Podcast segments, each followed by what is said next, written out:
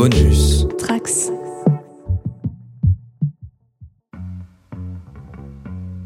Salut à tous, vous êtes de retour sur Logos. Alors c'est assez incroyable de dire ça, ça me surprend moi-même beaucoup, mais le podcast est de retour, c'est une espèce d'épiphénomène.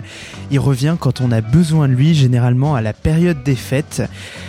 On se retrouve évidemment pour parler d'un événement qu'on pouvait difficilement ignorer dans nos cercles de nerds un peu trop passionnés de pop culture, euh, de euh, contre-culture et de révolution. C'est Matrix Resurrections, réalisé par Lana Wachowski et sorti en salle ce 22 décembre. Alors pour en parler, j'ai réuni autour de moi une sacrée équipe de runners, de révolutionnaires et de sentinelles. Et ce que je vous propose, c'est qu'au moment où je vous présente, euh, vous nous donnez votre avis sur le film de manière synthétique. Ça permettra déjà de couper un peu le suspense parce que le film divise déjà énormément au moment où on parle. On en profitera aussi pour faire un rapide topo sur la genèse du projet. Et ça, ça nous fera environ 40 minutes sans spoilers. Après quoi, on passera directement au vif du sujet. Et donc maintenant qu'on a fait ces petites introductions, ça faisait longtemps qu'on l'avait pas entendu, c'est le générique.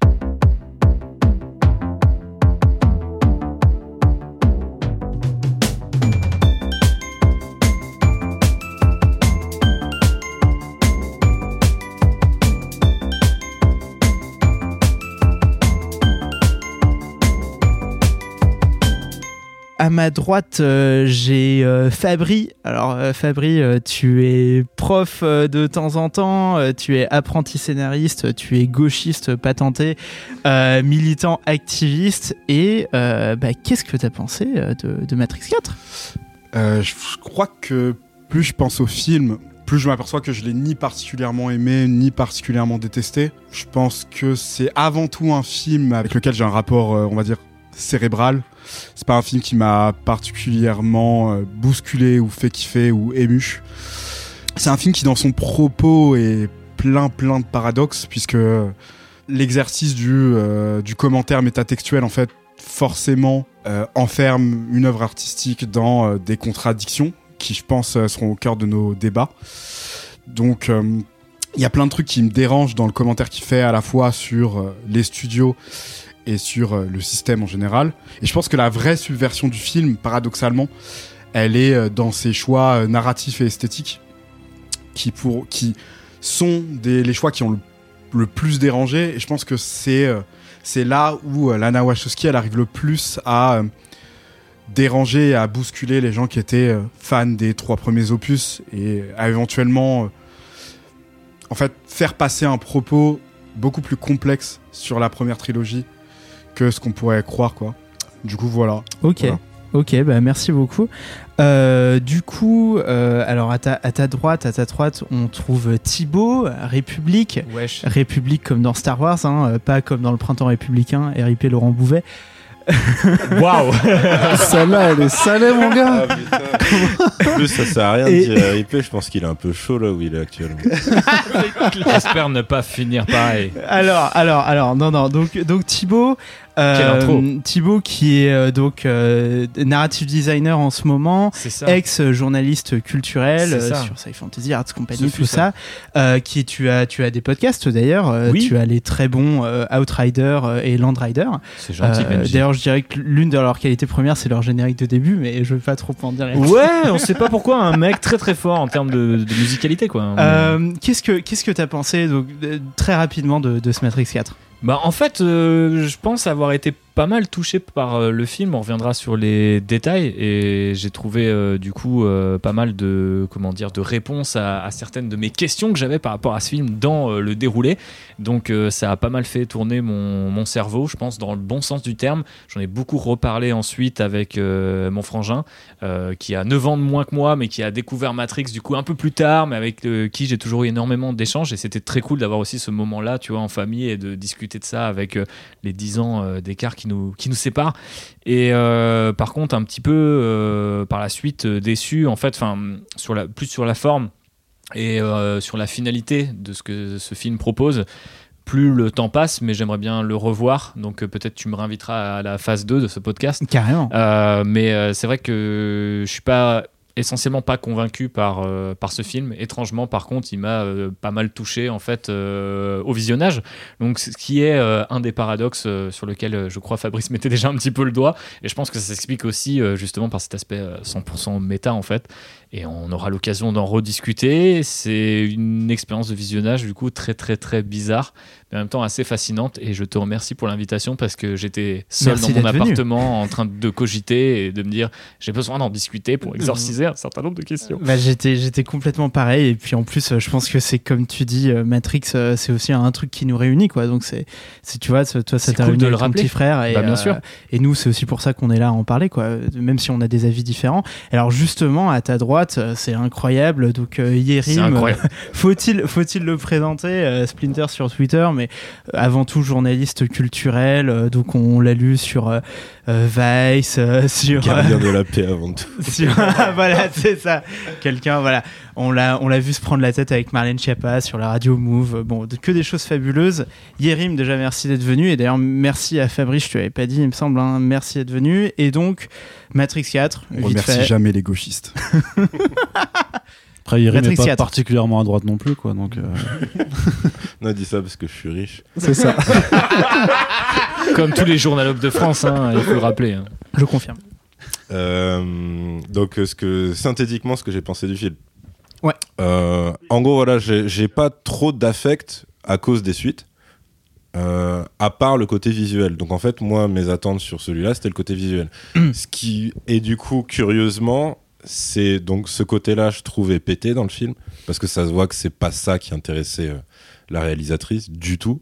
Et à l'inverse, le fait que ce soit un troll assumé pour le coup, il est pas du tout subtil. C'est-à-dire, c'est vraiment, il y a, y limite des phrases d'insultes pures contre euh, la Warner, contre, contre Facebook à un moment, contre euh, les spin-offs, les trucs, à peu près tout. Ils ont, pour moi, c'est une sorte de bonne version de la scène de hum, Ready Player One où t'as le héros qui rencontre euh, le méchant et le méchant essaie de se faire passer pour un mec cool. Et en fait, cette scène, je l'ai toujours méprisée parce que je me dis, mais c'est du foutage de gueule. Parce que le méchant est en train de décrire le film dans lequel il est lui-même. Donc, c'est-à-dire que c'est pas seulement qu'il a gagné, c'est juste c'est comme ça. Et euh, j'identifie pas Spielberg au héros. Bah, eux, ils font ça en arrivant à te faire passer l'illusion que ouais, c'est eux et qu'ils sont vraiment en train de se rebeller et tout. Alors que si tu t'extrais complètement du film, t'es hors du méta, t'es vraiment dans de l'extra filmique, tu te dis juste, ça reste un film avec le logo Warner qui va apporter de l'argent à la Warner et tout. Donc je suis d'accord qu'il y a un côté euh, un peu smartass, un peu, un peu irritant parce que tu dis ça crache dans la soupe et tout. Mais sur la forme, comment c'est fait, c'est pour moi, bah, c'est un poil euh, comme quand South Park ils chient sur euh, leurs diffuseurs, leurs spectateurs, etc. Pour moi, ça arrive à faire ça. C'est pas du tout ce que j'espérais ou ce que j'attendais. Donc pour moi, c'était ça la bonne surprise. Et ils font ça jusqu'au bout. Et même quand ils font des, petits plaidoyers sur certaines causes et tout, c'est fait d'une manière. Tu vois, on, en parlait ailleurs. On disait ouais, euh, c'est aussi un film qui est fait pour que les, les adeptes, euh, tu vois, de- du délire Red Pill. euh, Ouais. sortent de la salle en vomissant du sang. C'est clairement, tu vois, il y a des- il y, y a des lignes de dialogue, c'est écrit que pour eux et pour euh, les, les emmerder. Quoi, Elle voulait remettre poli. les points sur les i sur, Voilà. sa, sur son héritage. Mais Donc, ça, on va, voilà, on va, on moi, va ça. carrément. Donc du coup, j'ai bien aimé, mais pour des raisons euh, Pas les très raisons bizarres au auxquelles tu final, t'attendais. Ouais, je m'attendais pas à ça. Que Splinter est un énorme troll, il a apprécié l'énorme troll Ouais, qu'est le film. peut-être aussi que ça. C'était, Spark aussi chez, Matrix, ça. quoi. Euh, et du coup, bah, Arnaud, moi avec Red Bull. Ah, Arnaud, Arnaud, déjà je te remercie parce que c'est toi qui nous accueille. Euh, ensuite, euh, merci euh, bah, de, de- de- d'avoir accepté euh, l'invitation à ce podcast. Donc, euh, tu es, toi, pareil, euh, journaliste culturel avec une formation euh, scientifique. On s'y attend pas, mais c'est le cas. Euh, je, dis, ça en ces, je dis ça en ces périodes, en ces périodes épidémiques. Hein, euh, hâtez-le sur Twitter pour qu'il vous donne des bons conseils sur les PCR. Euh, non, ne faites pas ça. Euh, mais du Non. coup, euh, donc Arnaud aujourd'hui euh, rédacteur en chef de Comics Blog. Euh, merci pour euh, merci d'être venu. Et alors euh, d'être venu chez toi. Merci d'avoir accepté. Alors qu'est-ce que tu as pensé de, de, de Matrix 4 Et quand même, on parle pas de First Print. Franchement, je suis un petit peu Ah, déçu. c'est euh, vrai, c'est vrai. First Print. Je fais toujours le, le tiret Parce- égal entre les deux, alors que non, First Print, c'est la version indépendante de ce que tu fais. Exactement, d'autant plus que non, non content de t'avoir accueilli, c'est le matériel de First Print qui sert Absolument. à enregistrer ce podcast. Donc on va remettre les points sur les i, toi et moi aussi, pendant ce podcast. Voilà, ça c'est juste pour te Vous foutre avez mal. une version live des relations Lana Wachowski et la Warner. Exactement, c'est la première livraison du script. Non, mais c'est histoire de, de, de rappeler les choses, très cher Benjamin, de te foutre la honte dans ton podcast. Tu aussi, critiques First Print, quoi. mais tu utilises le matériel de First Print. tu critiques, Je suis très intelligent. Alors du coup, en ce qui me concerne, euh, j'en ai rien à foutre de Matrix à la base. Je le dis comme ça. J'ai vu les films, mais j'ai jamais été plus interpellé que ça. Mais parce que je les ai vus très jeunes et que je pense que j'ai pas eu, euh, euh, j'avais pas du tout le cerveau euh, pour bien comprendre en fait tout ce que ça racontait. Et j'ai pas eu après plus l'occasion que ça de m'y réintéresser, de les regarder et tout ça. Je, je l'ai refait avec la sortie du film, euh, puisque bah, ça reste quand même une œuvre de pop culture qui, qui m'intéresse, euh, ne serait-ce que pour l'aspect euh, techno-science-fictionnel. Mais du coup, j'ai pas les analyses derrière, j'ai pas le truc, tout le côté. Donc moi, je serais le mec teubé euh, du, de- de- du, du groupe très Il certainement. en faut. Et mais il en faut, un, il en faut. un. Donc je suis ravi de jouer ce rôle. Mais ça pour dire que par contre que j'ai, bah, dans l'ensemble, moi j'ai bien aimé. Euh, clairement, j'ai surtout trouvé la première partie du film super intéressante, justement parce que bah, moi je, suis beaucoup plus des trucs de, de super-héros, de comics et tout ça, donc les questions de reboot, de relance, de, croisement de franchise, tout ça, bah, euh, j'en, bouffe à l'appel. Donc je trouvais que c'était super intéressant à l'heure où il y a voilà, des No Way Home qui cartonnent au cinéma, de voir quelle était la, prise de, euh, de Lana Wachowski sur le, reboot, sur euh, la, bah, la culture de la franchise euh, et euh, cet aspect rétro-nostalgique qui casse les couilles de plus en plus dans la pop culture aujourd'hui. Vraiment, ça, ça devient insupportable. Donc c'est assez frais d'avoir ce genre de message au départ. Après, je trouve que ça rentre dans des, euh, dans des euh, conventions un peu plus, bah, justement, ça, ça devient un peu plus conventionnel. Il y a des idées qui, qui émergent là qui sont plutôt intéressantes, mais j'ai pas trouvé non plus l'histoire follement euh, hyper intéressante. Après, peut-être que comme je suis con, euh, je ne l'ai pas comprise. Oublié, ça, ouais, ça reste, voilà, effectivement. ça, ça reste une possibilité. Donc voilà, de toute façon, j'en avais, j'avais pas d'attente, mais dans le sens où j'étais juste euh, genuinement curieux, c'est-à-dire que je, je- j'avais regardé En zéro, bon français. c'est ça, ouais. J'avais regardé euh, zéro trailer, zéro truc. Je voulais vraiment découvrir le film euh, vierge de toute image. Donc euh, c'était plutôt agréable à, à découvrir. Mais vu que je n'avais pas d'attente, je, ne pou- je ne pouvais pas être non plus déçu. Donc moi je suis assez content du. Et Au bah final. top. Et bah merci Arnaud. Donc voilà, ça, ça conclut ce tour de table. Vous savez à peu près ce qu'on pense. Maintenant, on va partir. euh, on va. Mais je toi, pense Benji, Ouais, qu'en j'allais penses-tu dire. Ah, oh, c'est gentil. Oh, c'est gentil. Il s'y attendait pas. hein. non, en vrai, j'avais, j'avais oublié mon, mon propre avis. Euh, moi, très rapidement, euh, j'ai, là, c'est la deuxième fois que je vois le film. Euh, la première fois, je l'avais plutôt aimé. Cette deuxième fois confirme que je l'aime beaucoup, euh, plutôt. Euh, il faudra voir évidemment ce que ça, ce que ça donnera dans le temps. Euh, moi, pour le coup, c'est drôle parce que j'ai, j'ai, euh, j'ai souligné un peu ça euh, chez toi, Yerim, mais euh, moi aussi, dans la claque que je me suis prise en voyant le premier Matrix, l'un des éléments, c'est quand même le côté film d'action. Alors, on, reviendra sur le fait que, notamment, moi, je pense que ça constitue pas du tout l'essentiel de ce qu'est cette œuvre, de pourquoi elle est importante, etc.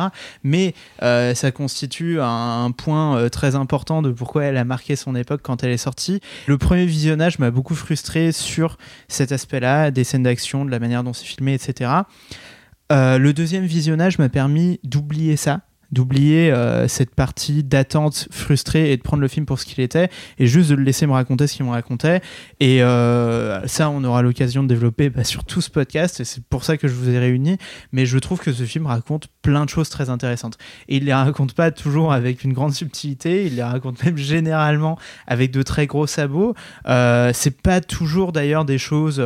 Euh, particulièrement complexes. Enfin, des, des fois, il y a un côté un peu enfonçage de porte ouverte, mais je trouve que dans le cocktail euh, que nous sert euh, Lana Wachowski en guise de Matrix 4, euh, elle nous sert cette espèce de cocktail d'idées sur, sur l'état de notre culture au, au- jour où on est, tu vois, un truc ultra contemporain. C'est quand même super fort. Et donc voilà, c'est un film qui, qui mérite qu'on le, qu'on le discute. Ouais, mais merci de m'avoir envoyé sur, sur cet avis du coup. Et, T'avais, t'avais quel âge du coup quand le premier Matrix est sorti? T'avais 3 ans, non? Euh, mais, mais pire, pire, ans, pire, pire, pire. J'avais, j'avais, un an, j'avais deux ans. T'avais 2 ans Ouais, Oh ouais, là là, je- quel je suis de enfer. Tu vois, mon frère est 98, né en 2000, donc il est Ouais, c'est ça, Matrix était sorti. C'est ça, pas le c'est voir ça. non Non, mais c'est et ça, ça pour le coup, euh, c'est fou aussi de se dire que cette année 99, elle a été aussi euh, dingue pour euh, pour, euh, pour le, la, la, la, C'est le moment où tu drops la menace fantôme. Allez, merci, ça fait plaisir. Un petit peu, un petit peu de Non mais c'est vrai, je veux dire 99 c'est effectivement la Bien menace sûr. fantôme, c'est Fight Club, c'est quoi? C'est American Beauty, c'est 99 aussi ou c'est peut-être 98, je sais plus. Euh, 80 ouais, avant avant ça. Sinon t'as Matrix, enfin c'est quand même assez incroyable. Mais euh, là je divague totalement. Euh, je voulais je Bah, voulais c'est le but de Logos aussi, tu vois. Ouais, ça c'est clair. que Mais moi, je je- vous moi, Ouais. Logos, qui est le nom d'un des vaisseaux dans Matrix euh, 2 3. Oui, j'ai remarqué ça. Voilà. J'ai remarqué ça en voyant les euh, Ah, les- il fallait que je la Matrix. place. Sur Matrix, moi, j'avais pas le droit de le voir quand c'est sorti, mais je me rappelle que c'était à l'époque où dans les magazines, t'avais des CD-ROM sur lesquels t'avais des bandes annonces Bien de sûr. films encore. Et Bien du coup, sûr. par contre, je me mettais la bande annonce en boucle parce que j'étais quand même fasciné bah, ouais, par le bullet time, par les extraits qui. bah, c'était quoi. Voilà, c'est juste une anecdote. Euh, je, vou- je voudrais commencer euh, juste sur euh, bah, ce qu'est ce film euh, formellement. Et euh, je veux te lancer euh, là-dessus, euh, Répu, pour commencer. Si tu pouvais rapidement juste nous rappeler un peu d'où vient ce projet. Vas-y, je vais le faire avec Splinter, on va partager la, la vedette. la Mais oui, effectivement, ça fait longtemps que Warner Bros. veut relancer un, un film Matrix. Et euh, dans mes souvenirs, ça date plutôt des années, du début des années, milieu des années 2010. Euh, Splinter, tu, tu me corriges, c'est peut-être même plus vieux que ça. Que- C'est devenu euh, connu, c'est-à-dire vraiment, ils ont commencé à. Ouais, clairement à communiquer dessus, sinon ils auraient interdit à tout le monde d'en parler. Euh, au- dès le début des années 2010, ils Mhm. commencent à ouais, y avoir des petits bruits ouais, qu'il y a dans les cartons de la Warner. Ne- Il n'y avait pas de précision, mais il y avait juste l'idée, un projet autour de Matrix. Mhm. Continuer de développer le truc. Ça pouvait être. Suite, suite euh, c'est marrant, c'est le truc dont on parlait le moins. Ouais, je crois. C'était ouais. plus prequel, remake, reboot, ce genre de Mhm. choses. Ouais. spin-off notamment, puisque ça deviendra un peu le projet, le premier en tout cas dont je me souviens, parce qu'à l'époque j'écrivais sur Sci Fantasy et il y avait ce projet de Zach Penn qui, si je dis pas de bêtises, est l'un des co-auteurs de Ready Player One, le film. Donc c'est assez marrant par rapport à ce que, enfin à vérifier, mais euh, Si, si, je crois que c'est le cas. et euh, du coup qui travaillait sur un spin-off euh, qui serait consacré consacré pardon à la jeunesse de Morpheus avec un Michael B. Jordan dans le rôle. Donc ça c'est un peu les deux grandes informations tangibles qu'on a eues et ça c'est plutôt autour de 2015 etc et c'est un peu euh, comment dire contemporain avec Warner, une nouvelle direction, euh, moins centrée sur euh, les euh, comment dire les réalisateurs et réalisatrices de la famille Warner, Christopher Nolan et, consorts, et plus sur le côté franchise, donc Harry Potter et consorts, les films bien sûr adaptés des, comics d'ici, et bah, potentiellement des franchises qui étaient un peu dormantes à l'époque, notamment Matrix. Et d'autant plus que euh, il y avait cette rumeur assez persistante que en fait les Wachowski étaient un peu poussés vers la porte en disant bah vous avez foiré Claude Atlas, vous avez foiré euh, Jupiter euh, Ascending, Jupiter. Ascending. Avant ça il y a eu Speed Racer aussi. Parce que Euh, les, les, les, les Wachowski, je crois que je- j'en profite pour le, pour le préciser, et parce que c'est aussi un des trucs qui, qui, euh, qui parcourt euh, Matrix 4. Euh, c'est donc des sœurs réalisatrices qui ont été euh, frappées euh, presque d'une espèce de malédiction au box-office après euh, le deuxième Matrix. Parce que d'ailleurs j'étais super surpris de ça parce que même si la, la trilogie aujourd'hui et surtout ces deux suites elles sont très controversées euh, moi justement qui n'ai pas vécu leur sortie en salle je me disais bon bah Matrix quand même euh, ça déboîte. Euh, les suites euh, même si elles sont cheloues philosophiquement t'as de la scène d'action qui déboîte. Donc je me disais ça a forcément fonctionné. Et ce que j'ai lu c'est que alors effectivement le premier c'est un carton ça lance tout le reste. Le deuxième a bien marché parce qu'il arrive sur la hype du premier. Ouais. et qu'ensuite le, le bouche à oreille a direct fait dégringoler le truc et en plus il me semble que le 3 sort très très rapidement après Ouais, le c'est 2 la Un même an année, après, ouais. et Ouais. que et que et qu'en fait personne ne va le voir en gros euh, c'est c'est quand même un peu un flop notamment par rapport à son budget et, euh, et du coup à partir de, de, de Matrix Revolutions euh, les sœurs Wachowski euh, elles ont vraiment euh, du mal avec le box office Mhm. euh, parce qu'on euh, si, si tu veux en, en parler euh, si tu veux en parler Fabri euh, justement faut voir un petit peu c'est vrai ce qui est venu avant ce Matrix 4 Moi, moi j'ai l'impression que euh, les sœurs Wachowski, enfin, leurs échecs au box-office, ils sont assez logiques en fait. Parce qu'elles font des, euh, racontent des histoires et elles ont une manière de raconter des histoires qui est totalement à contre-courant en permanence des attentes du public.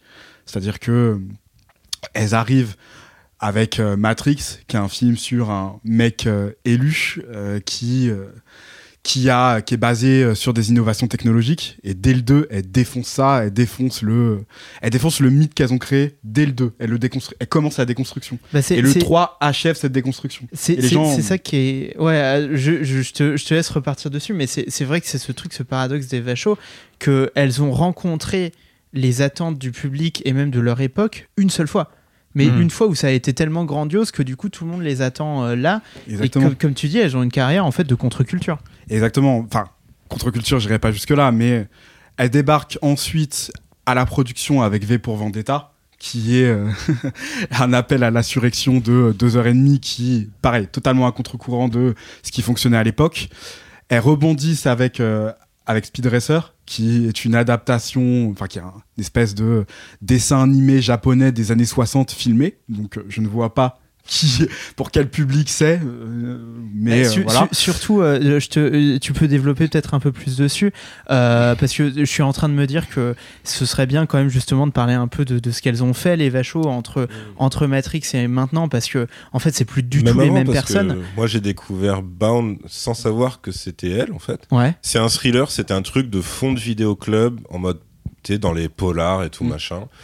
Euh, et en gros, c'est. euh, euh, je, pour moi, c'était leur premier film. Je pense qu'il y a eu, bah, ne serait-ce que forcément, des films moins connus avant, ou au moins un, ou des courts-métrages, comme Il, c'est le il- cas il me pour tout semble le que monde. c'est leur premier long. euh, Mais si c'est vraiment leur premier long, alors ça veut dire que c'est un peu strike euh, pour le coup, même si c'est pas un film grand public, parce que donc c'est un très bon petit film noir. Là où il y a euh, une marque différente, c'est que alors déjà il y a un côté huis clos. Euh, on va dire le méchant est interprété par euh, cet acteur qui était euh, dans Les Sopranos et qui fait le traître dans Matrix 1. Je crois Ah qu'il oui. s'appelle Ralph quelque chose, mais Je, non, je Ralph c'est son nom nom, dans mais Les je pense que tout le Sopranos. monde verra. Mais cette- voilà, tu vois, Sale gueule. ce mec qui peut avoir une gueule un peu méchante très facilement et tout. Donc voilà, t'avais lui, et en fait, euh, c'était comme un film noir classique, sauf qu'au lieu d'avoir un gars et une femme fatale, en fait, t'avais une meuf et une femme fatale qui étaient lesbiennes. Et euh, Ce qui était déjà à, à contre-courant un peu, j'imagine, ouais, bah, des attentes euh, à ce moment-là. enfin, C'était ça. Et c'était bien leur premier film. Et c'était leur premier film, voilà. Et apparemment, c'était. euh, alors, non pas un défi, mais en fait, c'était une mise à l'épreuve parce que si. euh, du coup, si à l'époque, euh, les frères Wachowski réussissaient ce premier film, euh, je sais plus si ça venait de Joel Silver ou si c'était euh, quelqu'un d'autre dans la prod, mais l'idée, c'est que euh, ça leur ouvrait la porte pour proposer le pitch de Matrix, euh, etc. Ouais. Même si le pitch de Matrix est aussi un sujet de débat parce que Dark City. parce que Dark City, parce qu'il y a aussi un hoax sur euh, une meuf qui les aurait attaqués, qui aurait même gagné son procès, sauf qu'en fait, non. Euh, c'est très compliqué. Le- Moi, je pense qu'ils le- sont clairement inspirés de beaucoup de choses, Oui, ça, mais c'est qu'il n'y a clair. pas forcément de plagiat direct, sauf pour Dark City sur la forme, et ça, c'est super triste. Mais t'as aussi sur la BD Les Invisibles de Grant Morrison qui Il y en a vraiment beaucoup. hein, dans- si, on, si on parle vraiment de trucs d'inspi, Bah, même il y a des plans qui sont dans Matrix 1.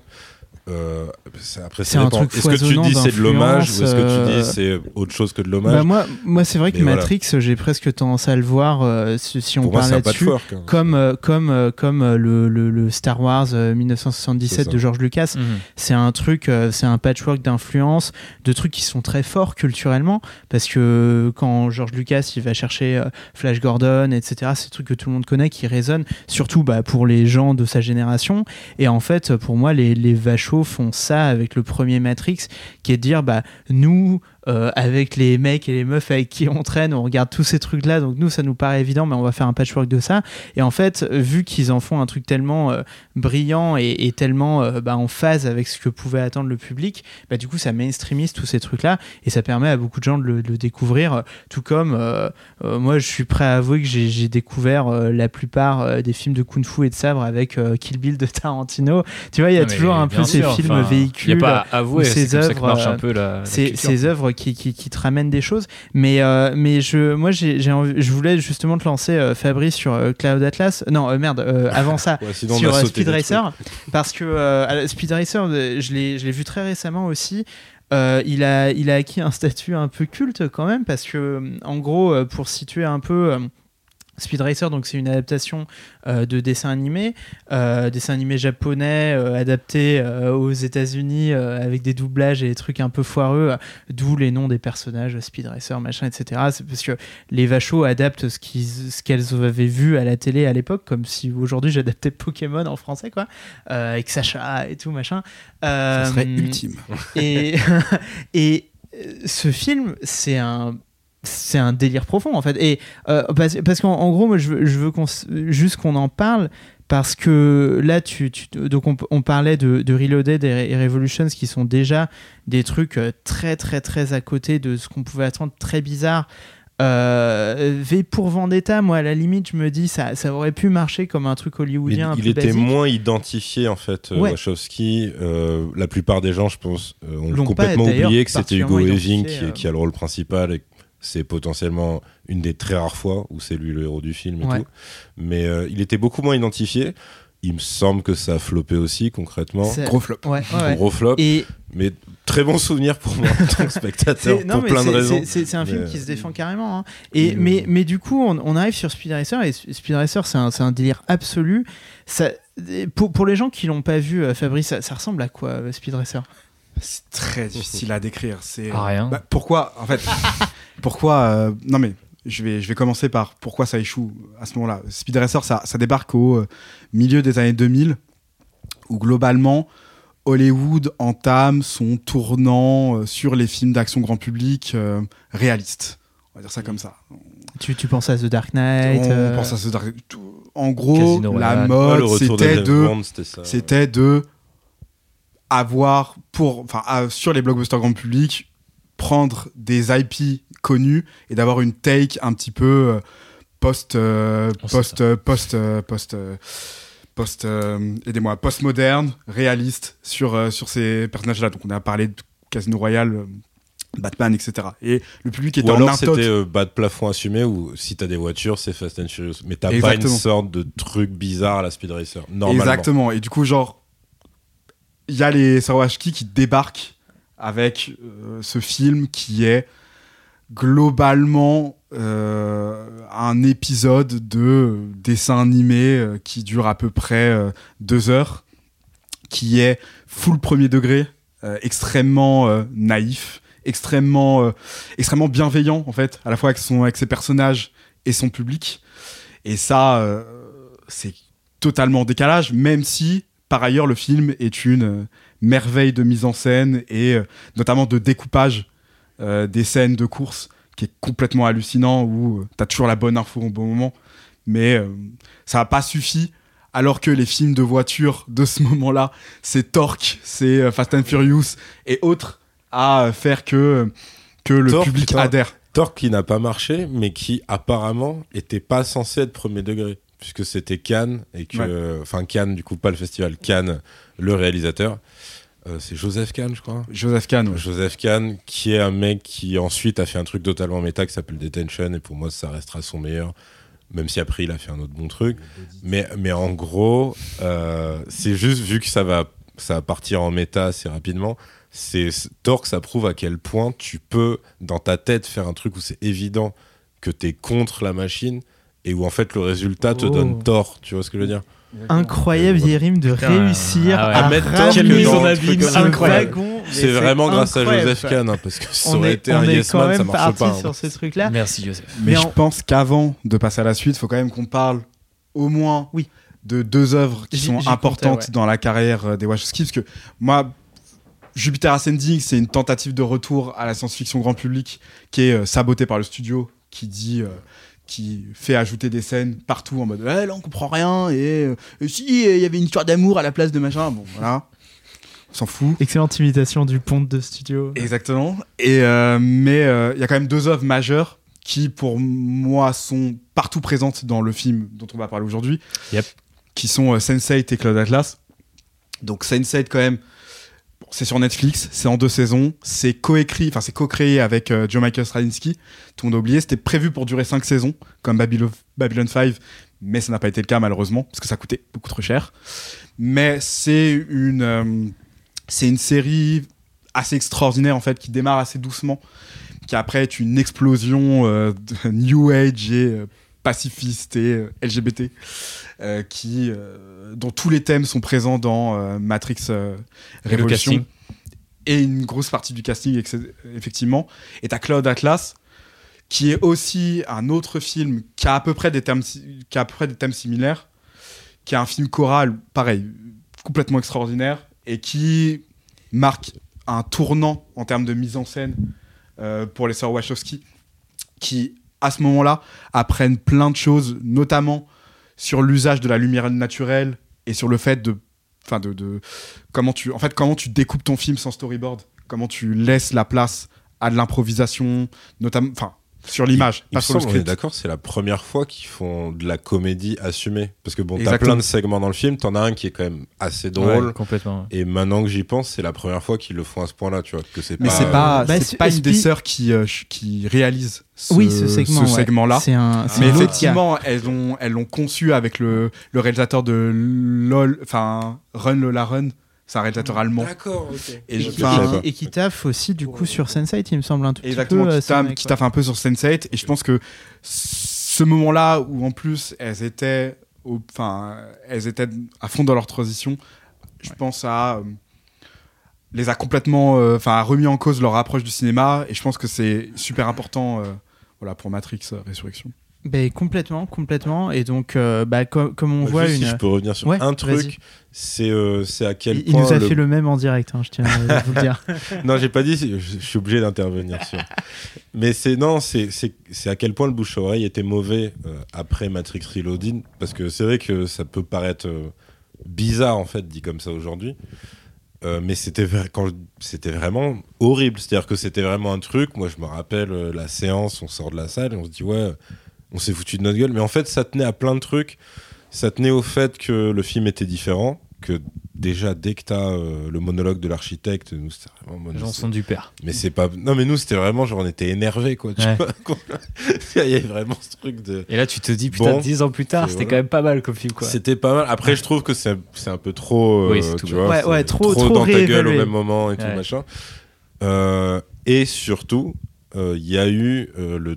oui, C'était marqué à suivre à la fin Oui, du film. Concluded. Et là, vu qu'on n'était pas rompu aux techniques de maintenant, c'était vraiment genre, euh, ouais, maintenant vous êtes au bolos, quoi. quoi. Tu vois, genre, Ouais. c'est pas comme le premier où c'est ouvert, là c'est non, Vous c'est êtes à suivre. Et c'est obligé vrai que le- pour le coup, Et là, le les, cliff est vénère. bah ouais, le- c'est un le de série, tu vois. C'est ouais, vraiment, tu finis sur un truc, waouh, ok, c'est ça.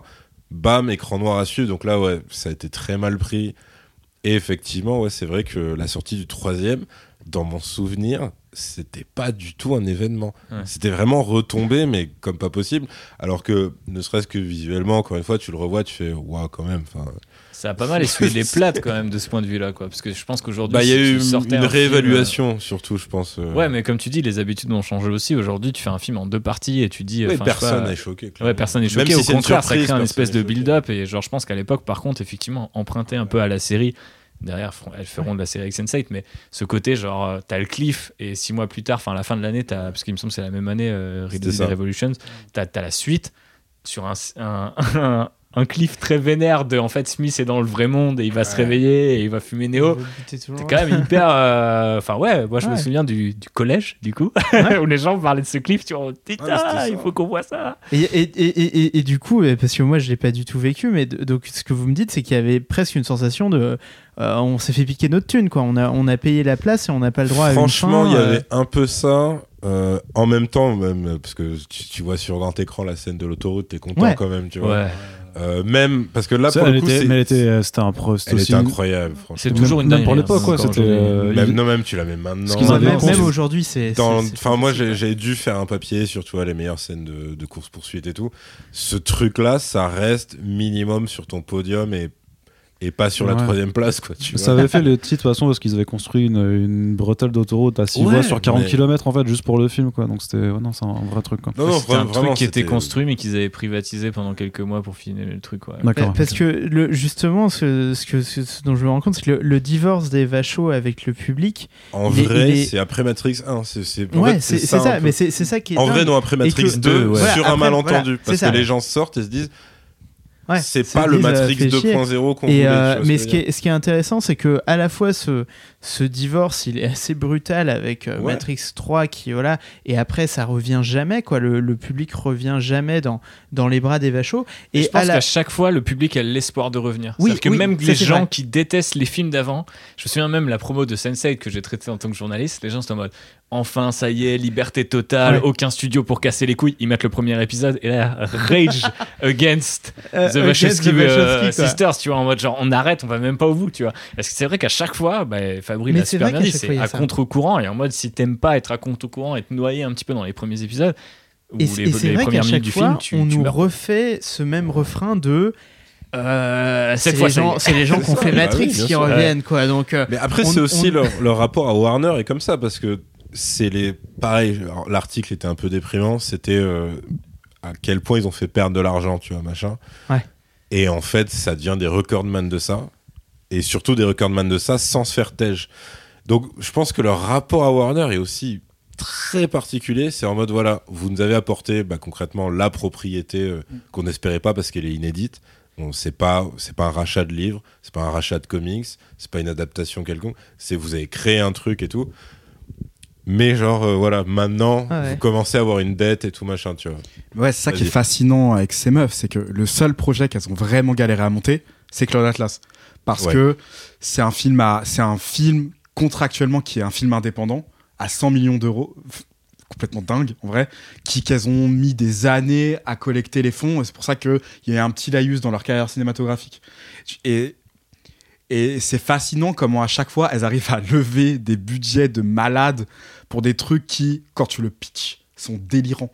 Genre, je sais pas comment ça s'est passé la première réu pour Jupiter Ascending, par exemple, mais en fait, C'est une, ad- La une Terre. adaptation. non, même pas. C'est une histoire originale. Non, non, c'est une histoire originale. Ouais, Sûr. ouais, ouais je suis à peu près sûr. Et genre, c'est quand même hallucinant qu'elles arrivent à chaque fois à Et- reconvaincre des, des, des, des studios de plus en plus frileux de leur donner 150 millions de dollars pour faire des choses qui sont encore une fois à contre-courant des attentes du public. Là, on leur a encore Et donné alors 150 millions de dollars pour faire un film anti-Spider-Man No Way Home qui sort en même temps. C'est quand même complètement Mais dingue. alors, alors ju- justement, ça nous donne la, la transition parfaite. Euh, le studio, manifestement, leur dit pour cette fois-ci, bah ça y est, vous êtes un peu arrivé au bout euh, de ce nombre de fois où on va ça. vous confier des gros budgets sans que ce soit Matrix. Donc le prochain budget, votre prochain film, c'est Matrix, parce que sinon, il- on le finance pas. Après, en sachant Euh, que pour, pour revenir sur le côté ouais. Wikipédia, il l'aurait fait quoi qu'il arrive. Euh, oui. On va en parler après sur le côté méta du film qu'il le dit quoi qu'il arrive. Ce Warner l'aurait fait. Et à une époque, donc euh, du coup j'ai vérifié, c'était 2015 parce que ça correspond euh, à la sortie du remake de Point Break. Euh, t'as une interview de t'as une interview de Keanu Reeves. Extrême qui- Limite, tu veux dire. euh, non, ça pour moi, Extrême Limite, c'était une série Toujours plus loin, tout. passait- ouais, voilà, euh, jusqu'au bout. jusqu'au de l'Extrême ouais, Limite. ok, pas mal. On a eu une jeunesse très, très difficile. mais, euh, mais en gros, euh, on interviewe Keanu Reeves. Je vais la faire très courte, surtout que vous, vous, je vous l'ai déjà dit. On lui dit voilà, euh, il y a un remake de Point Break qui se prépare ou qui va sortir l'année prochaine. T'en penses quoi? Et Il est très détaché. Il dit bah, si ça leur fait plaisir, c'est très bien. Ça fait plaisir. S'il y a des nouveaux jeunes femmes, c'est bien. Ok. Question juste euh, qui enchaîne. euh, il paraît qu'il y aurait un projet de remake de Matrix, donc beaucoup plus alambiqué, tu vois, comme truc. Et là, son attitude change direct et il dit ben, euh, Non, ça, je pense, c'est un peu compliqué. euh. il dit pas ce serait bien de pas le faire, mais il dit Je vois moins l'intérêt. Enfin, tu il est très. euh, Ah un peu fuyant et, et quand même vachement contre l'idée même du truc. Et donc, euh, bah, co- comme on avait dit, si juste l'acteur principal est comme ça, t'imagines bien que les deux créatrices, je pense que dans le, Il y a un rapport. dans le, dans le rapport de force avec Warner, il y avait aussi le fait que bah, il y en a une qui a dit en gros euh, moi ça m'intéresse plus je, je m'extrais complètement Oui, parce que c'est- Lana qui revient tout et seul. Lana revient à- vraiment parce que je pense à que les deux savaient que ça allait se faire à un moment Ouais. Avec ou sans elle et que voilà il y en a une ça ne l'intéresse plus et l'autre comme tu dis bon faut préciser ça arrive après le décès de leurs Voilà. parents qui est très rapproché le père et la mère et tout et, euh, et Lana en fait euh, explique plus ou moins que euh, c'est ça qui l'a un peu inspiré et tout D'où évidemment le titre Résurrection et certains euh, sous-textes qu'on peut y trouver. Donc voilà, en gros, c'est de là que ça part. Mais je pense que dans le rapport de force, il y avait le fait que les deux savaient que ça arriverait, malheureusement, d'une manière ou d'une autre, ouais, avec ou euh, sans ouais. elle. Quoi. Et euh, donc, euh, donc justement, donc on a, on a Lana qui revient donc seule à Matrix. Que, comme tu dis, elles ont réagi assez différemment et notamment même à, à la mort de leurs parents. Voilà, la- Lana qui raconte que ça l'a inspirée, alors que Lily au contraire dit qu'elle, elle veut pas revenir à cette période-là et qu'elle veut pas non plus revenir à sa période pré-transition, parce que du coup, euh, euh, les Vachos de l'époque sont aujourd'hui donc les sœurs Wachowski. Elles ont toutes les deux euh, accompli une transition de genre euh, depuis le premier Matrix. Euh, Lana revient toute seule, ce qui est important à noter parce que du coup c'est aussi le premier film de Lana Solo, Wachowski. ouais, en solo. ouais. Après, elle avait euh, déjà fait la saison 2 de Sensei, je crois, et elle ouais. est déjà toute seule, si j'ai pas de bêtises. Ouais. Elle, Elle est toute seule sur la saison euh, 2 et sur le Christmas le Special, Christmas qui Special. conclut en partie la série. Ouais. Donc elle est toute seule dessus. Et, euh, et donc, euh, donc ça va être important aussi sur comment on juge le film et comment on l'approche par rapport aux autres films, parce qu'on se dit que dans une certaine mesure, il y a quand même une partie du duo qui est pas là, et on peut peut-être aussi inférer euh, dans l'absence euh, euh, ce, qui, ce, qui est, ce, que, ce que Lily euh, apportait à, à- à Lana. Euh, mais du coup, elle revient. Et donc, euh, voilà. Donc là, je veux, je veux quand même prévenir l'auditeur qu'à partir de maintenant, c'est complètement spoiler. Parce que je pense que si on veut discuter de ce que raconte le film, il faut qu'on puisse parler de ce qui se passe dedans. On arrive au ciné et c'est c'est quoi ce film? Qu'est-ce qu'il nous donne? Est-ce que ce film et je vais te lancer euh, Thibaut là-dessus euh, est-ce que ce film, tu penses qu'il qu'il a la capacité, le potentiel de réconcilier le grand public avec les vachos Absolument pas, euh, je pense pas. Mais en fait, déjà, je pense Ça, Quelle ça va leur enlever une énième partie de leur Ouais. fanbase de l'époque. Ouais, c'est clair. Je pense qu'en plus, elle répond assez. Enfin, elle répond à ta question euh, au sein du film. Mais je pense au-delà, si on se remet quelques mois en arrière, avant même les premières images, avant même les annonces casting, etc. euh, les gens faisaient quand même un peu la gueule et il y, y avait vraiment cette idée, enfin en tout cas telle que je m'en souviens, de bon au moins c'est la une des créatrices originales qui revient sur, ce- sur sa création et c'est pas juste un produit de Warner. Et euh, d'ailleurs, je me suis souvenu de cette histoire de remake. Là maintenant, ça me revient. C'était vraiment Zach Penn qui a été interpellé sur Twitter en mode putain bâtard, tu vas faire un remake de Matrix, t'as pas honte et tout. Et c'est là qu'il a dû dire non mais en fait jamais je vais remake Matrix, c'est un prequel. Et ensuite on a appris du coup que ce serait un prequel sur Morpheus. Donc je pense que c'était dans cette idée déjà de lever de bouclier, tu vois. Donc c'est à dire qu'on déteste ce qu'elles ont fait, mais on va quand même détester encore plus le gars qui voudrait euh, potentiellement continuer, ce qui est quand même assez bizarre. Mais c'est un rapport que en tant que fan de Star Wars, je connais très bien. Euh, Parce que en- temps, c'était presque finalement rentré dans la tête des gens que les vachos, elles allaient pas refaire bah, Matrix. quoi. complètement. Au Et final, donc ça arrive. Comme je te dis, euh, même, euh, même l'acteur qui, qui réagit comme ça, ça veut clairement dire que c'est Oui, non, quoi. c'est un dead. projet qui est en dehors. Ça, tu, tu vois, ça arrive à un moment où, où, où même culturellement, on, on l'attendait plus et même euh, on l'espérait plus parce que c'est à dire que c'est vrai que quand, quand t'as Jupiter Ascending qui arrive il y a un peu ce côté de eh, les vachos qui vont refaire de la SF est-ce que ce serait pas le nouveau Matrix? Pareil pour Sense8 et Enfin, là Ils ont essayé de le vendre comme ça, mais ça a pas du tout pris comme ça, Jupiter Ah mais non, c'est clair que non, il, est- il a flopé. Mais justement, tu as ces espèces de d'espoir et de déception. Et, et je pense que tout le monde avait un peu appris sa leçon de mais non, les vachos, elles sont plus du tout dans ce délire-là. Euh, elles sont plus là. Et là, bam, elle revient à Matrix. Et je, je te lance plus précisément. Déjà, déjà visuellement, ça, ça donne quoi? Est-ce que visuellement, tu retrouves euh, ce que ce qu'était euh, Bah, déjà, c'est plus, c'est plus la 99? même équipe. Si je dis pas de bêtises, je crois que c'est une réalisatrice photo qui est en fait une des caméras woman slash réalisatrice photo de Sense8.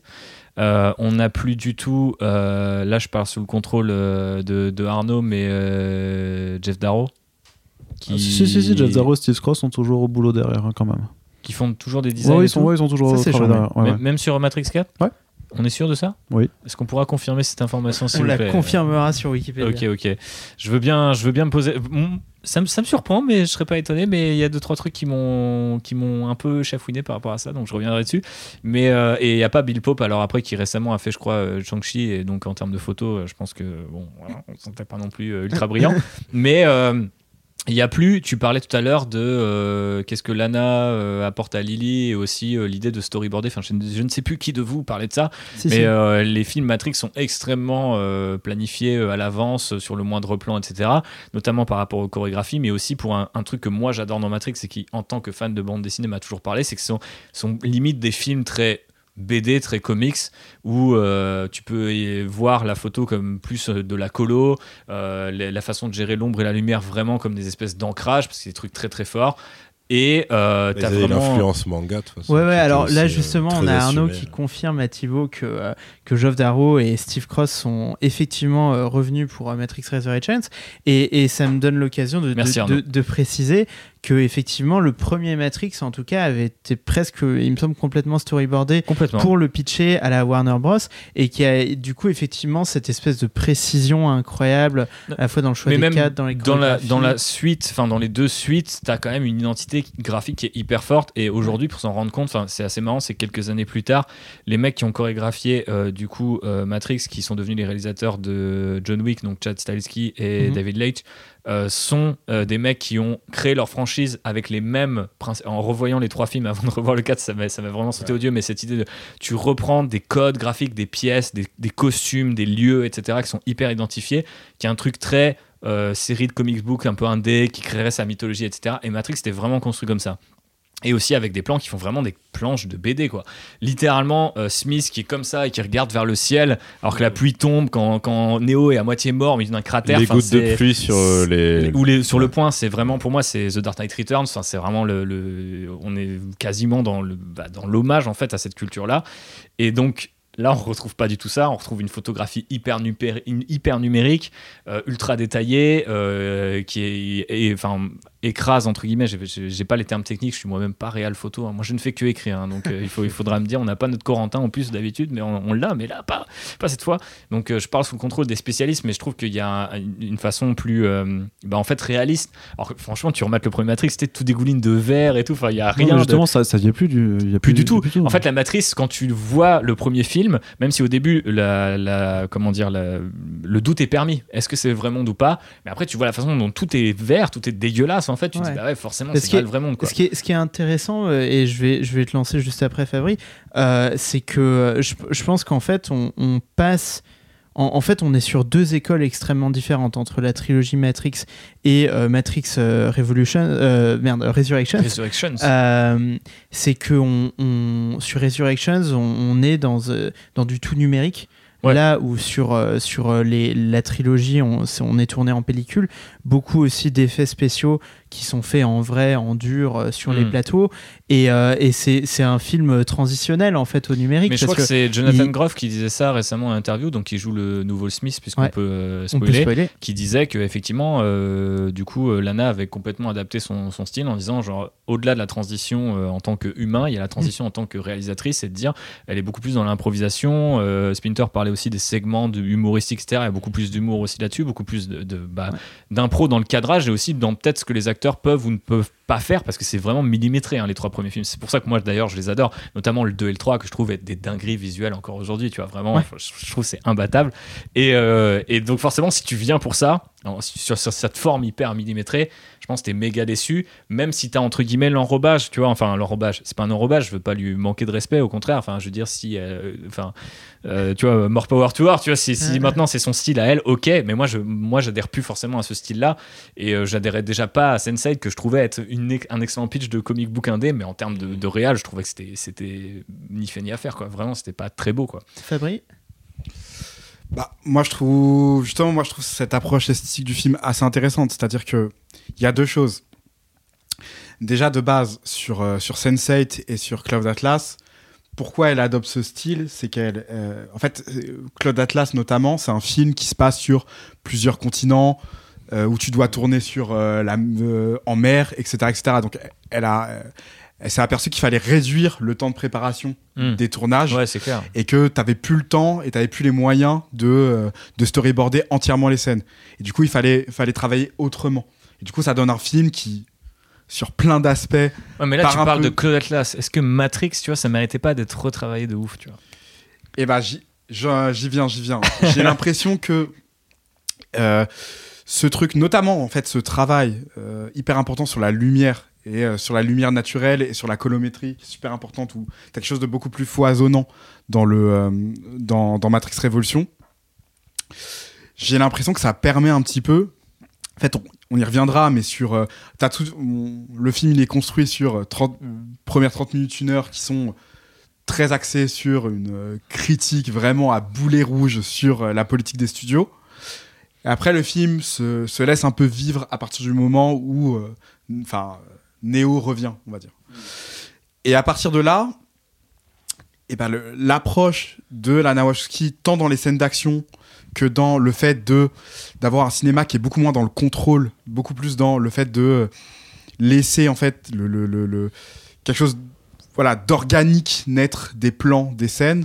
J'ai l'impression que ça permet un peu de subvertir ce qui dans le euh, ce qui dans le euh, premier Matrix a potentiellement permis la récupération par euh, voilà euh, les gens qu'on n'aime pas trop, euh, les faf, euh, les euh, certains euh, certains Bah, même, critiques, même les autres certains- réals, hein. même les même autres les autres réals, réals, et- et même les Snyder, en l'industrie, fait. euh, même les Snyder, même les, euh, y compris les Snyder, même certains critiques euh, avec euh, des podcasts euh, chelous. Enfin, voilà, tu vois, tu, tu- tu- que je ne citerai pas, mais tu vois, il y a un truc de, de j'ai l'impression qu'il y a- il y, a un truc de le fuck. En fait, le, le, le- Je pense qu'il Le parle fuck. de Captain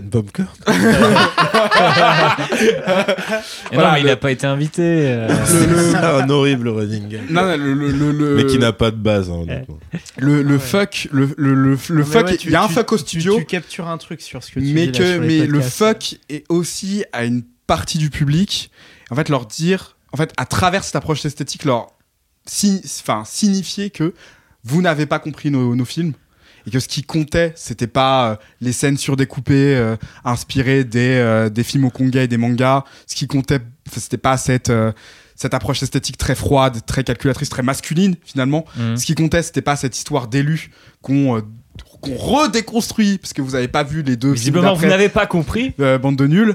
Euh, ce qui comptait, c'était d'une part une histoire d'amour très importante qui est totalement sublimée par la lumière et par la direction photographique du film. Et d'autre part, oui, c'est un c'est un propos subversif. J'ai pas aimé, euh, mais je suis d'accord quand même avec lui sur ça. euh, c'est un propos euh, c'est un propos subversif sur lequel on va revenir, mais, Mais, qui mais- Fabrice, qui est au les, gens, les gens qui sont de gauche et qui aiment quand même l'esthétisation là, ils sont pas un peu floués, tu vois genre. Mais il y a une esthétisation. Moi, Y a-t-il que des faves qui aiment les bagarres non, Pas vrai Il y a, y a une esthétisation, mais c'est une esthétisation qui est beaucoup moins, comment dire, Moins martial quoi. Je me- Voilà, c'est exactement putain, ça. c'est fort, c'est fort, c'est trop fort. Mais je me, je me situe entre vous deux, donc je, ça non, c'est pas vrai, de- tu es de l'autre de, côté. de, de, de- de donner mon avis sur ce truc-là. C'est que moi, moi, en partie, euh, notamment sur le, sur le premier visionnage, il y a une déception. Parce que. euh, Esthétique, tu veux dire, enfin sur la il y a forme. une déception esthétique, ouais. Il y a une déception sur la forme euh, et, et, et pas sur le fond. Pour le coup, le, le fond tout de suite m'a plu. Euh, et d'ailleurs, enfin, ceci dit, et je pense que c'est là où, où Fabri voulait en venir, c'est que la, la forme, c'est le fond, tu vois. Et clairement, alors, c'est le cas au cinéma, mais c'est le cas aussi clairement dans ce film-là. Euh, ça fait partie du propos. Mais c'est vrai que moi, euh, je m'étais euh, quand même hypé, notamment sur les, sur les premiers teasers et ces premiers trucs où tu pouvais aller sur le site internet et tout. D'ailleurs, c'était plutôt pas trop mal fait. hein, Très cette- très belle cette- promo, cette euh, campagne marketing, l'ancien ouais, en moi bouillonne. Après le dernier trailer, par contre, je l'ai vu après le film. Ouais, et voilà vache horrible. comme il t'envoie tous les horrible. spoilers du film. Et quoi. c'est, mais, mais tu, tu vois, sur ces premières images et tout, j'avais déjà repéré qu'on passait en tout numérique, qu'on était sur un truc 4K, HDR, euh, ultra netteté, euh, voilà. ouais. Euh, mais qui moi me plaisait parce que je me disais ah tiens elle revient sur les Matrix mais elle fait du tout numérique et c'est quand même des choses qui sont grandioses je trouve que on, on- on perd de ce grandiose dans la mise en mouvement c'est-à-dire qu'on est quand même sur pas mal d'images euh, qui, en termes d'images fixes, sont assez impressionnantes. Tu sens Mm. les concept art, tu sens les trucs. Je trouve que dans la mise en scène, c'est quand même plus. et Vu qu'on perd ce côté euh, millimétré, ce côté euh, planche de comic books, on est, on est plus proche, on est plus caméra épaule et tout machin, on, on perd en lisibilité. Euh, Là-dessus, euh, je- je- j'ai été assez déçu lors du premier visionnage. Euh, je- je- J'ai l'impression aussi, il faudrait que je le confirme, mais je l'avais regardé dans, dans le générique, donc j'en suis à peu près sûr, qu'on perd euh, Yuen Whooping euh, à la, Oui, à la Ouais, chorégraphie euh, des, des En combats gros- en termes d'arts martiaux. Parce que tout à l'heure, Euh, on parlait de chorégraphie. Si oui. on parle chorégraphie physique, physique, donc Voilà. c'était effectivement Whooping qui était là. voilà.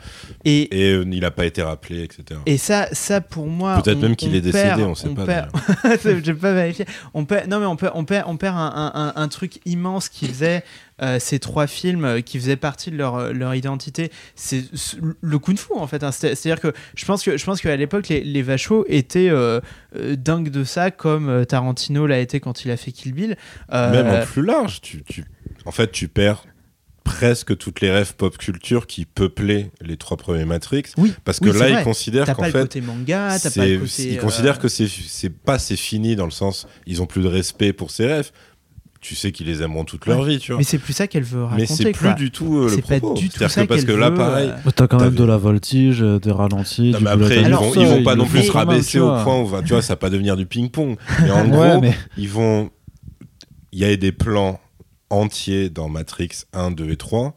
C'est euh, c'est par exemple du western. T'es le, le, et pourtant, ils vont, ils vont pas forcément faire. euh, ils vont Ouais. forcément, ils vont pas dégainer parce que ça va pas être, ça va être des armes automatiques ou ils vont juste se foncer dessus. Mais quand tu fais des plans à hauteur de cuisse-main avec les poings qui se ferment, t'es clairement dans une, une référence ouverte au western. Et, euh, et donc, t'avais les westerns, comme t'avais aussi des énormes clins d'œil ou références ou inspirations ou pompages à des classiques de la SF, que ce soit en littérature, que ce soit en BD, que ce soit euh, en comics, que ce soit en manga ou que ce soit en film. T'avais des trucs. Là, clairement, ces références, c'est des autoréférences pour dire il faut que je démystifie ce truc-là parce qu'ils en ont fait de la merde ou parce qu'ils ont mal compris ce truc. Et moi, après, le... je suis d'accord avec ce que tu as dit tout à l'heure.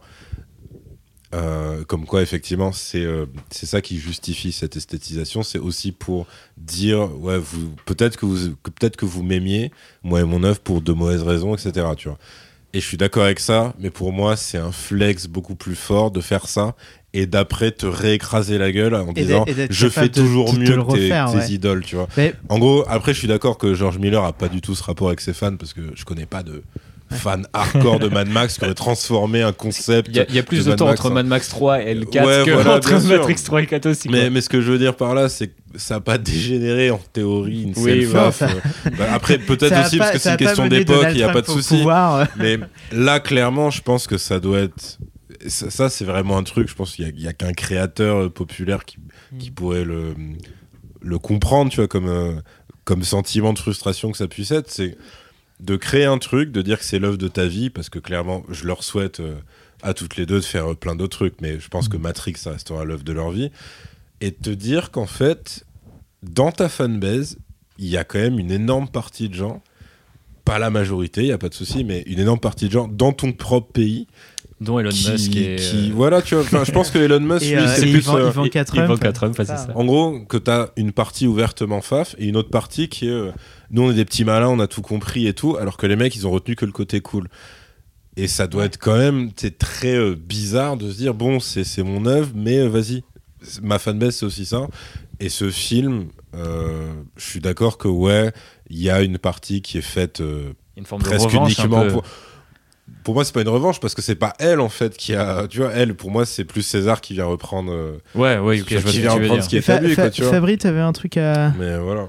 Oui, Mais c'est- avant à rebond- rebondir Moi, moi là-dessus. c'est c'est plus que j'ai dû. Enfin, tu vois, ce serait tellement un flex si en plus ça leur en mettait plein la Oui, gueule parce que c'est pas le cas. sur le côté esthétique, où là, ça devient un truc où effectivement, c'est euh, c'est le réel slash chorégraphe qui gère beaucoup Kenny Reeves dans John Wick, qui devient en fait euh, le nouveau. euh, Le copain de. Ah ouais, ça devient de en plus.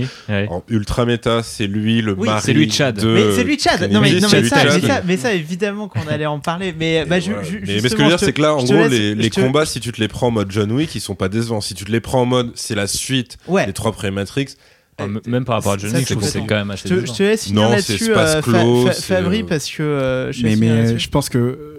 En fait, la question que pose euh, République et Yerim, c'est une question simple mais essentielle au cinéma, celle du plaisir en fait.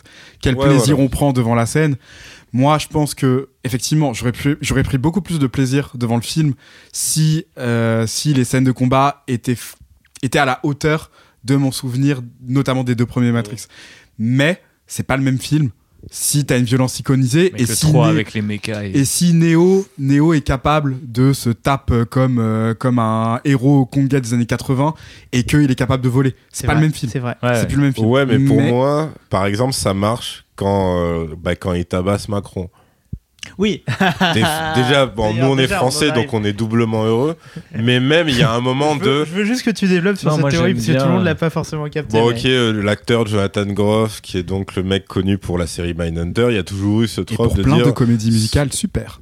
Ah, Absolument. pour euh, le il coup, j'ignorais totalement. euh, Il chante les chansons du, roi. Bah, du coup, voilà, triplement content maintenant pour moi. Parce que je déteste les comédies musicales et tous- tous ceux qui jouent dedans. Donc, C'est gratuit. non, non, non, ce que je veux dire, c'est que voilà, il y avait ce vous, trope de de dire euh, que ce mec, sous certains angles de caméra, peut être un sosie plus jeune de Macron. Et alors là, ce qui est en plus, il a pas du tout les mêmes cheveux. Concrètement, déjà parce qu'il en a des vrais et parce qu'en plus ils sont, ils sont, ils sont noirs.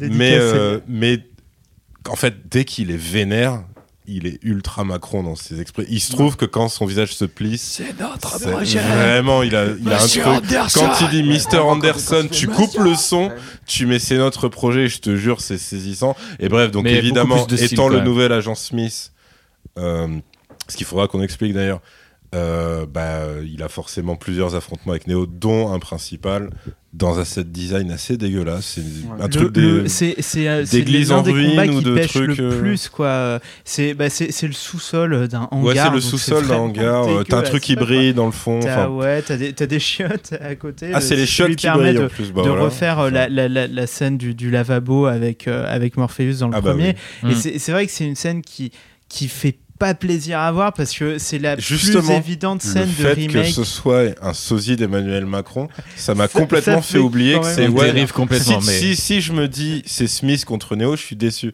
Là, je voulais juste qu'ils s'en prennent plein la gueule. J'ai envie de revoir le film avec la lecture de Yerin. J'ai vraiment que cette lecture pour expliquer mon plaisir devant cette scène. Sinon, en vrai, c'est du John Wick. Et en plus, c'est du et- John Wick millimétré pour le coup, comme un truc de super-héros. C'est-à-dire qu'il y a le moment, ah, tu es à terre, je suis le plus fort, et le moment où le mec a son power-up. relève Je trouve Et- vraiment que John Wick est quand même plus. euh, Il y a plus de physicalité peu plus un John Wick. burné, ouais. ouais. C'est- Je pense que là, si, si on parle de ce combat précis, c'est n- normal dans l'histoire du film que Neo soit pas euh, Ouais, mais super à l'aise. par rapport à ce que, à ce que c'est vrai Fabri que- disait, c'est que là notamment, c'est un des trucs qui me gêne dans le film, et c'est que le côté Néo qui à la fois ne peut plus voler, qui est un vieux Néo, sachant qu'il a l'apparence de John Wick, qui fait toutes ses cascades, enfin tu vois, il y a vraiment un côté méta qui est très troublant et qui va pour, pour moi à l'encontre du film parce que en fait il est moins bon, mais en même temps il est meilleur parce qu'il maintenant il peut arrêter toutes les balles, il peut dévier les missiles, il peut euh, Ouais. passer à travers des explosions. Il y a vraiment un côté euh, Jedi en fait que j'ai pas trop aimé parce que pour moi Neo il y avait vraiment ce côté genre tu sais il saigne, tu vois genre même encore quand il s'affronte euh, contre quand il est godlike et qu'il s'affronte contre euh, contre Smith à la fin du 3, tu sais genre il lui met une patate et le mec de, tu vois crache du sang quoi, tu vois il y a un truc de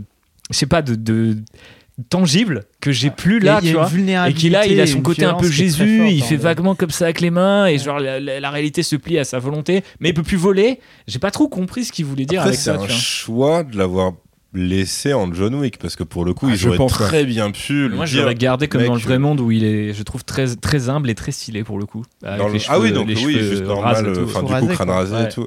Non, là je pense que c'est vraiment euh, justement un choix esthétique de Ouais, dire bah ça ah, ajoute tu au vas méta. rester un peu John Wick, mais tu vas être un peu fatigué. Tu- Oui. Là, on va te laisser tes poils blancs, on va te laisser ton truc et tout sur. euh, Puis pareil, le public. Euh, On vous Ouais, donne John Wick, ouais, mais c'est- non Ouais, il est plus faible, il doit se faire sauver par une meuf et tout. Ouais, c'est vrai. Il y a que un truc, comme ça, dans tout le film, ju-. Justement, euh, moi, tout, tout ce que tu développais, euh, Yerim, tout à l'heure, ça m'a donné envie de d'amener un peu euh, l'éléphant dans la pièce, hein, pour faire une mauvaise traduction. Euh, ce truc de, de, de Lana qui revient à Matrix et qui va euh, un peu expliciter son propos parce que euh, l'œuvre, mais comme toutes les grandes œuvres, a été récupérée par, bah, par tout le monde, en fait, par tout le Mhm. monde. Elle a été très mal récupérée par moments, elle a été bien récupérée par d'autres moments, mais de manière qui ont malgré tout quand même surpris les vachos sur 2-3 points. Euh, donc c'est le moment où on peut euh, notamment expliciter, mais évidemment vous l'avez sans doute vu si vous êtes là dans cette partie spoiler, mais quand même que donc le, le, le premier acte du film est très largement dédié à ce scénario un peu méta, donc où on retrouve euh, Thomas Anderson, euh, qui est en fait euh, Neo, qui est piégé dans la nouvelle matrice et qui. euh, Qui est un développeur de jeux vidéo. c'est ça. Donc il est, il est développeur de jeux vidéo, il est, il est piégé dans la nouvelle matrice. On apprend vers la fin du film que c'est parce qu'il est, il est la source d'énergie de, de cette nouvelle matrice. Sans lui, ça marche pas.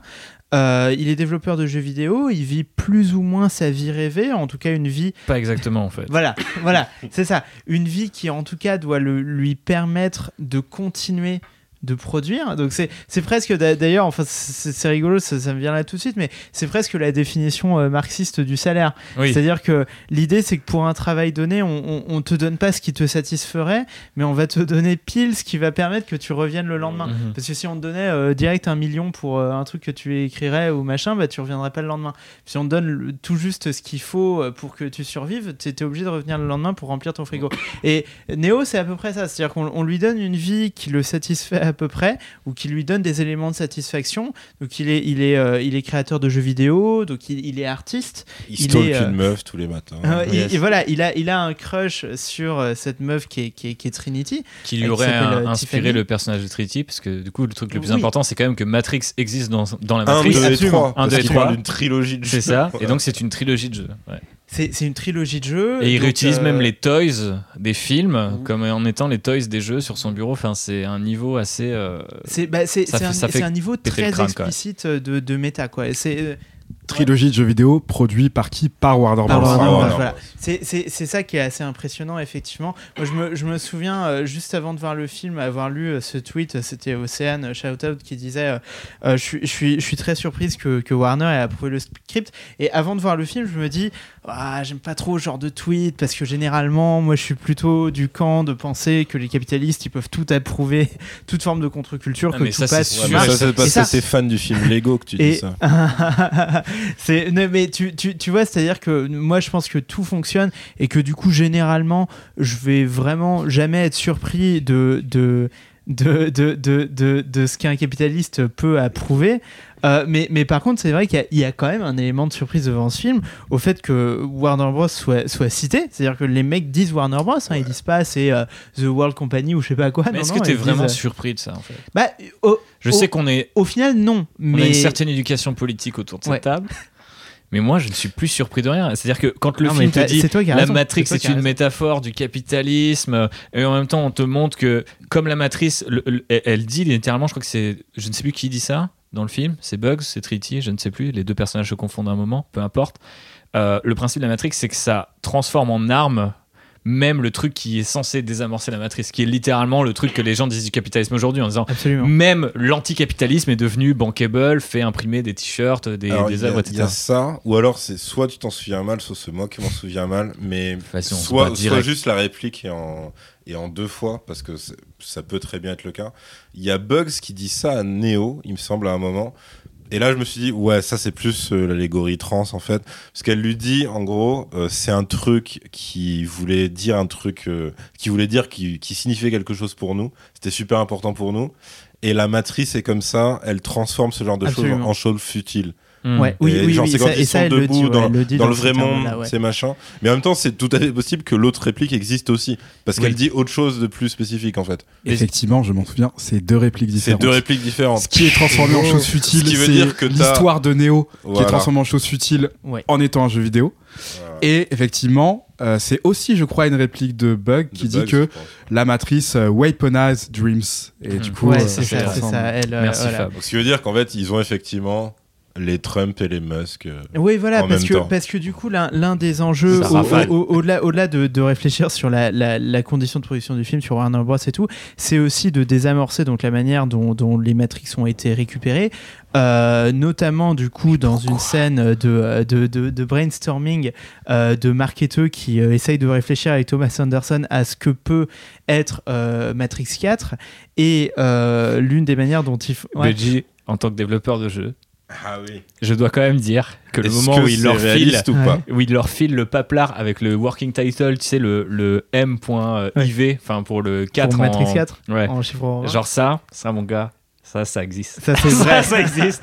Avec la meuf qui te fait le round-up en mode genre, nos mots-clés, c'est ça, tu vois, genre ça, Ça, ça existe. Ah Ouais. putain, mais de, mais toute façon, ça Moi, m'étonne je sais pas si ça existe à cette échelle de je jeu, suis, je suis à peu près sûr que, que, pense que oui. que Lana euh, nous parle de son expérience, quoi, à un moment ou à un autre, ou de trucs qu'elle a vu. Et, et en, en tout cas, donc il y a ce truc de, euh, on va essayer justement de brainstormer ce que peut être Matrix 4. Et dans ce processus de brainstorming, on va un peu repasser sur ce que Tout. représente Ouais. toutes les la interprétations du film. Et Parce voilà, qu'ils et mettent, donc- ils mettent au même niveau Voilà. en fait, parce que du point de vue d'un marketeur, tout ça. est au même niveau. Et ça, c'est fou, ça. Et Ça, ils mettent fou. par exemple, ils mettent, ouais non c'est un truc sur euh, il faut une lecture trans et tout. Ouais. Et tu fais putain, elle a mis au même niveau ça avec des horribles lectures de mais non c'est un truc de fan de kung fu et tout. Ouais. Et donc là tu te dis, pour moi ça renvoie à un truc justement que vous disiez tout à l'heure, c'est que moi je suis d'accord que euh, c'est réducteur de dire que les pré-Matrix c'est euh, juste euh, la forme et, et amputé du fond et machin, mais pour moi en fait les deux sont trop imbriqués dans la première trilogie, c'est-à-dire que moi j'ai l'impression que eux leur euh, enfin que elles du coup maintenant leur réussite c'est justement ce truc là qui est très très très complexe euh, à décrire sur le papier mais qui était de dire bah tu vois tous les genres dont on parlait tout à l'heure que ce soit du film d'action du film de kung-fu du western des codes hollywoodiens des codes du cinéma asiatique des codes du manga des codes des comics et tout et même des rêves qui ont rien à foutre là tu vois des trucs de philo et tout. Ou quand t'as euh, je sais plus euh, euh, ah malheureusement je n'ai plus le nom sorte de philosophe afro-américain qui a dit ouais qu'il avait rencontré euh, soit Larry soit Andy soit les deux à l'époque euh, pour parler. Et eux ils lui, ils lui avaient expliqué que c'était pour euh, leurs inspirations pour Matrix et tout. Donc tu vois c'était un truc qui avait aucun rapport Ouais. et tout. Et pareil du coup il leur avait conseillé Baudrillard Ouais, du coup les mecs étaient allés bah se oui. renseigner donc Bah, plein de trucs qui sont pas tu vois cla- clairement, la, la mais disons qu'ils n'ont pas de hiérarchie Matrix, par contre C'est, c'est, ouais, mais c'est, c'est ça qui est ouf, c'est que si, si tu veux, euh, parce que donc dans, dans le temps qui sépare euh, la trilogie Matrix de celui-ci, donc effectivement il y a beaucoup d'interprétations qu'on fleurit.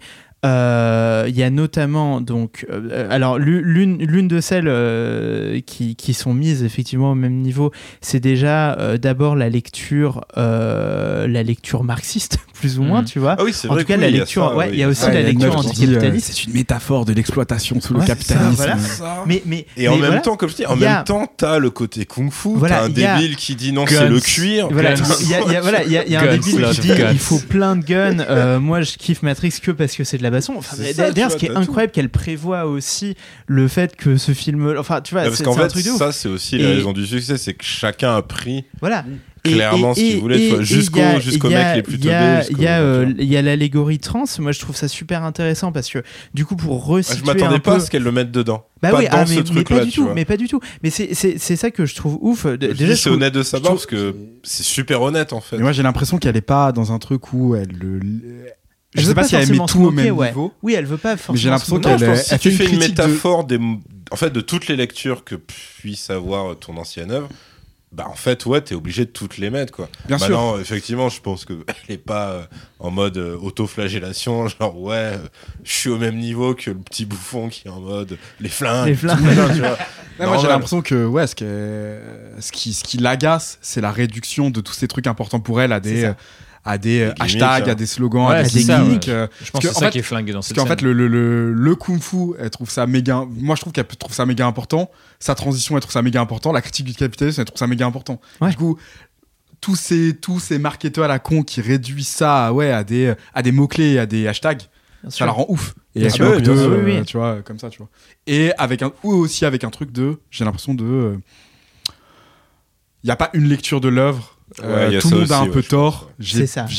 Tout le monde a tort de réduire en fait. Ouais, voilà, euh, tout tout le monde a a tort d'y voir un seul truc. Il y a quand c'est- même un public qui prend très très cher dans le Voilà. film. euh, Et donc, Ouais, donc, ouais, donc, c'est- je- je- les je- autres, je- ça va pas pour le niveau. c'est ses ennemis déclarés. Voilà, les, donc on a, on a cette, cette lecture, cette allégorie donc de la, la transition de genre qui est très intéressante et j'encourage les auditeurs à aller voir des sources là-dessus, que ce soit vous en trouvez partout hein, sur internet, il y a des très bonnes vidéos YouTube. Euh, c'est assez émouvant, c'est Même assez t'as un touchant. truc de Lily Wachowski a- qui le, Oui, qui le qui disait. le- qui je le pense que c'était pour une une promo ouais. Netflix malheureusement, mais du coup euh, il y a une vidéo oui, entière où en fait oui. elle parle de ça. Et, etc. et, euh, et de l'autre côté totalement du spectre politique, on a la manière dont ça a été repris donc par euh, l'alt-right, donc qui est la, de- si on traduit littéralement la droite alternative américaine, qui est Ça, en fait une que droite fasciste. Bah oui, c'est ça. C'est la, la droite alternative, c'est les, les, les mecs mecs se sont dit, bah, plutôt que s'auto-nommer euh, fasciste, on va dire qu'on est une alternative à la droite traditionnelle. Euh, ces mecs-là, donc, ils sont des communautés internet euh, qui, en fait, euh, sont la synthèse d'énormément de courants euh, de mecs blancs frustrés qui sont frustrés pour des raisons toutes très différentes et qui vont se synthétiser dans ce truc de finalement on va reprendre le pouvoir pour les mecs blancs. Euh, et notamment, euh, donc, qui- ce sont des gens qui ont repris euh, l'analogie donc de la, la pilule rouge pour euh, s'autonomer donc des red pillers, des gens qui ont taken the red pill, etc.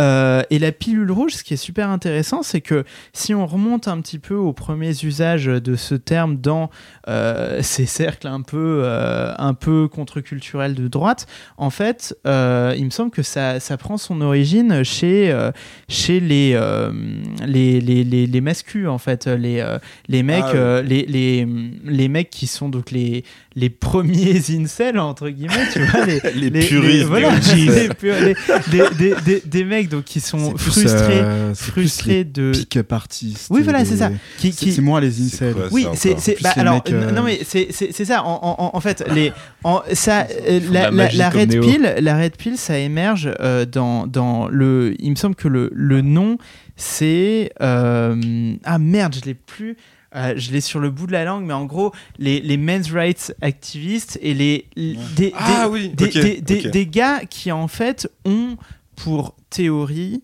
euh, que euh, en fait les femmes ne sont pas opprimées Que c'est l'inverse. Euh, en que fait. c'est ça la vérité Voilà. cachée. En fait, le- gros, le- d'où le- la red pill. L'entièreté de la, société est structurée par un jeu sexuel voilà dont seules les femmes ont les règles c'est ça et que quand tu prends la red pill, Sans tu, jeu de mots. tu comprends tu comprends qu'en vérité, en fait, le, le monde est dominé euh, par ces affreuses Voilà. femmes euh, et, et, et qui, par, euh, par un qui espèce de les pauvres puceaux. par un espèce de marché sexuel et Il en y a eu fait un horrible il- documentaire qui s'appelait Red Pill, voilà qui était qui s'appelait ouais qui théoriquement fait par une féministe qui dit je vais m'immerger dans le était- milieu et, et tout. c'est horrible Et en, fait, c'est- non, c'était pas du tout une ça meuf comme ça, c'était du coup une pub pour ce voilà c'est c'est une Effectivement, meuf, j'ai euh, vu le trailer de ce truc-là. mais moi, pour moi, j'ai- préparer une je l'ai- vidéo moi, sur moi, je l'ai vu figure-toi Et- ah ouais, bah du coup, bon, j'imagine. c'était horrible moi, ouais. je pense que ça doit être Borat, mais en mode euh, premier ça. degré, tu vois. C'est une meuf en fait qui se pointe chez des Red Pillars, la meuf qui est en fait déjà acquise à leur cause, mais voilà, mais sous la prétendue euh, couverture de dire en fait je suis une meuf féministe qui va voir si ces mecs ont des choses intéressantes à me dire.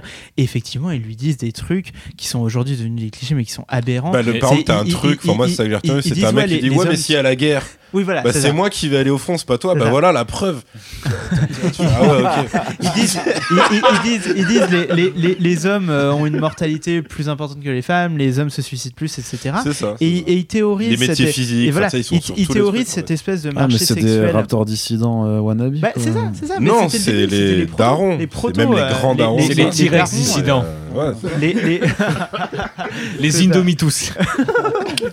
mais, mais, mais, mais donc, donc, qui théorise un espèce de marché sexuel très brutal où, en gros, euh, ta naissance, parce qu'en fait, ton physique que tu peux pas altérer, va te donner plus ou moins de succès et de bonheur dans la vie. Et euh, ce qui donne notamment ce truc du, du Tchad et du Virgin. Exactement. C'est-à-dire C'est le, Virgin qui est le puceau Ça et va le très Tchad, très loin parce que le, qui est, qui est l'homme euh, l'homme alpha, voilà. Chez les incels, en fait, ce truc du physique, en fait, ils, ils ont une théorie scientifique Oui. de, de Oui, l'attirance, de, l'attirance sexuelle. front, C'est-à-dire qu'ils sont, euh, Est-ce que- est-ce qu'on peut revenir la sur le- ils ont un que- phénotype, ils ont un phénotype de l'homme parfait. C'est Voilà, c'est à la fois là. très racisme 19e siècle et homoréotique en même temps. J'aime Oui. C'est ça, parce que est-ce qu'on peut revenir sur le paradoxe de faire toute une idéologie autour du fait que t'arrives pas à baiser? Bah, Bah, clairement, le ça fait un de peu la pitié, ouais. C'est-à-dire qu'à la limite, ouais. tu vois, euh, des, des mecs qui voulaient génocider des populations, au moins t'as le doute. Tu te dis peut-être, voilà, il, peut-être il s'est fait victimiser quand il était petit et tout, mais pas plus que ça. Alors que, nous emmène là. alors que, non, mais alors que, alors le que si vraiment, alors que si ton les mecs ont idéologie, des beaux uniformes, Non, quoi. alors que- voilà, quoi. alors que si ton idéologie c'est juste anti-femme, ça veut vraiment dire que waouh. Bah ouais, Ta c'est- c'est situation parti de- personnelle et, est- et, elle est et- chaude, et- tu et- vois. et, euh, en plus, du coup, les, les, les- les films Matrix ont été particulièrement récupérés par cette communauté, aussi parce qu'ils montraient, dans une certaine mesure, euh, Bah, l'élu, en- le en- principe. Tu prends la bonne pilule, t'as la vérité, il- il- genre, il mon- voilà, il quoi. montrait ce, mec qui était voilà un, un mec blanc, euh, Ordinaire. euh, un informaticien ordinaire, Pas très beau. geek. Voilà. Pas très Euh. Qui prend la red pill. Et, Et qui là, ça devient qui Néo. devient, qui, devi- qui devient Néo et qui pécho la meuf beaucoup mieux que lui. Ouais. Et ça, Et- et c'est-. Mais Et alors c'est- que c'est- le pire, c'est qu'en plus, c'est- c'était pas ces codes-là, Matrix, en plus. Si Bah, tu regardes vraiment, c'était pas ça. C'était Même pas si, te- même ça. si vraiment ça te casse les couilles, tu regardes que les scènes d'action, t'enchaînes, t'enchaînes. Euh, et à la limite, même, tu regardes même pas le 2 et le 3. Même le premier film, c'est toujours pas ça que ça Non, dit. pas vraiment. Bah, c'est vraiment, faut que tu, faut que tu Et- prennes et tes scènes est- pour, ça, retenir ce qui qu'ils ont retenu, Ce qui est fou, c'est que les, les On vachos. parle de mecs qui remontent des films aujourd'hui. hein. Et il Euh, se libérer par un noir, il me semble. Ouais. après, voilà. Dès, dès- dès- dès cette trilogie, les, les vachos, en fait, elles ont une vision de la contre-culture qui est, euh, qui, est, qui est assez vaste et qui intègre euh, notamment tout ce qui va être LGBT. C'est-à-dire que dans leur vision de la contre-culture, déjà dans le premier Matrix, euh, on a des gens Ah qui bah, sont en fallait aimer le cuir, cuir. hein, Euh, voilà, on a du cuir, on a des, on a des nanas qui sont plutôt butch lesbiennes, on a, on Bah, a, des- on a un Elle a- elle a perso- on a un personnage euh, secondaire. Lily a expliqué que Ouais. Switch, Switch. était censé être ça, que en gros euh, le monde n'était pas prêt. Après, elle s'est corrigée, Ouais. mais elle-même dans la même phrase en disant The corporate world Ouais, n'était ouais, pas ouais. prêt et tout. Mais étrangement, elle l'a pas plus fait dans le nouveau. Et c'est vrai, mais elle a clairement mis, elle a mis un gay, Mhm.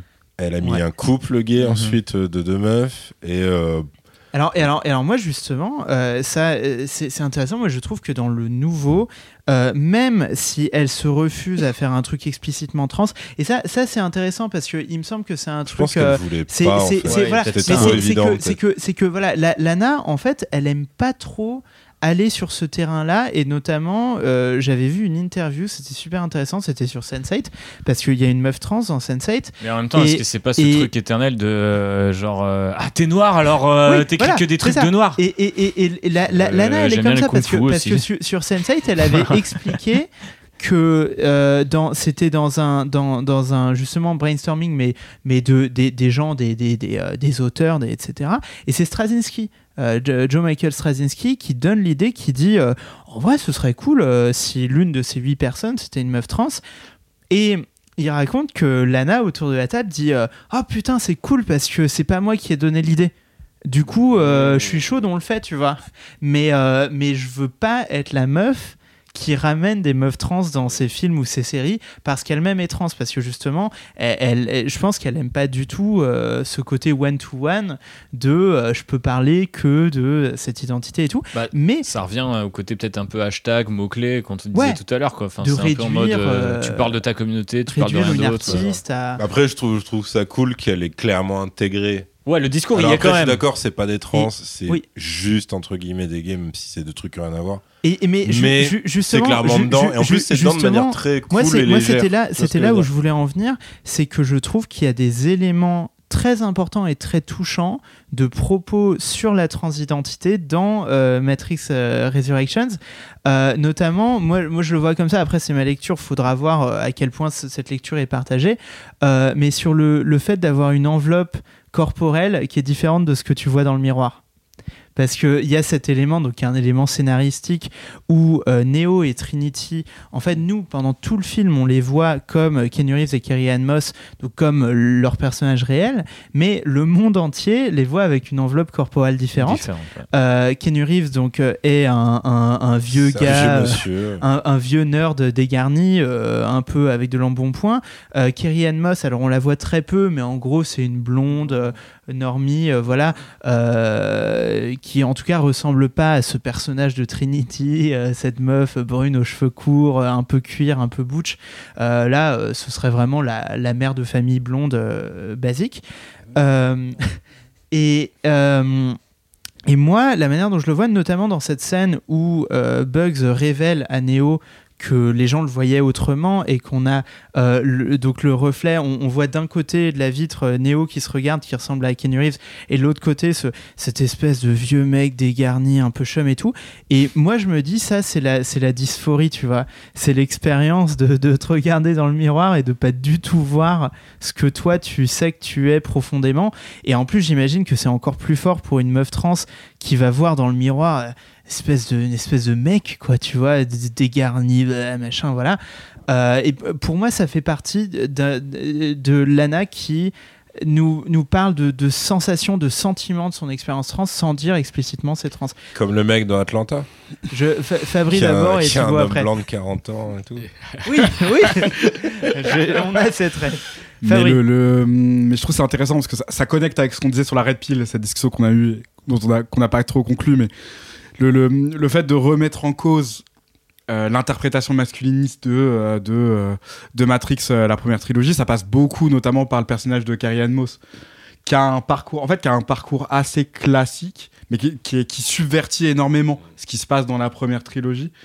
Et j'avais, j'avais même pas capté ça, mais effectivement, il y a tout un truc sur son parcours qui est un parcours de quelqu'un qui ne se reconnaît pas dans le miroir. Il y a tout un truc sur le fait qu'elle ressemble au personnage de Trinity du jeu vidéo. Elle, elle a l'impression de ressembler au personnage. Parce De que c'est la Trinity du seule jeu à se vidéo. voir comme ça. C'est la seule à se voir comme ça. Tous les autres les voient. Et la- son, son, les autres ma- la- son mari se fout de sa gueule quand son elle- mari s'en fout de sa gueule, etc. Il y a tout un truc là-dessus. Et il y a tout un truc sur le fait que, en fait, tu. tu- Son mari qui est un Tchad.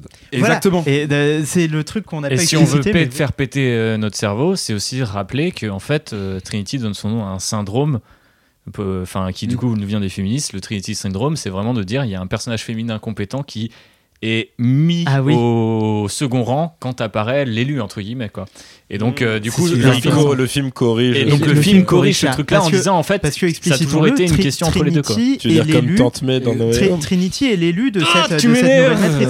Exactement. Exactement. Non, non, mais voilà, euh, Trinity est un peu l'élu de cette nouvelle matrice. elle est le personnage de, Elle- elle a- euh, de Neil Patrick. Harris, lui, l'architecte. le nouvel architecte leur dit qu'ils sont worthless l'un vrai. sans l'autre. Oui. Du coup, il y, y a quelque chose de très intéressant dans son parcours à plein plein de niveaux qui permet de subvertir un peu. euh, Puisque ce que, ce que, je trouve, ce que je trouve de base. charmé, et là, là je suis complètement euh, bordélique, il n'y a plus de structure, mais, mais ce que je trouve charmé dans, dans le, C'est dans le, tellement drôle que tu le dises dans le, dans le dans le propos euh, sur, euh, sur sur ce que vit Trinity euh, moi c'est un des premiers trucs quand je suis sorti du film et qu'on m'a demandé de discuter du, du film c'était mon beau-père qui me demandait ça alors lui il connaît pas du tout Matrix il me dit juste bah, c'était comment? Et je, et je lui dis bah c'était ça parlait beaucoup du fait de faire une suite à Matrix Tu lui as dit ça. J'ai pas de structure frère. j'ai pas de structure voilà. Je suis bordélique. Mais le, le premier truc que je lui dis, c'est déjà, euh, faut faire gaffe, c'est un film qui parle du fait de faire une suite à Matrix.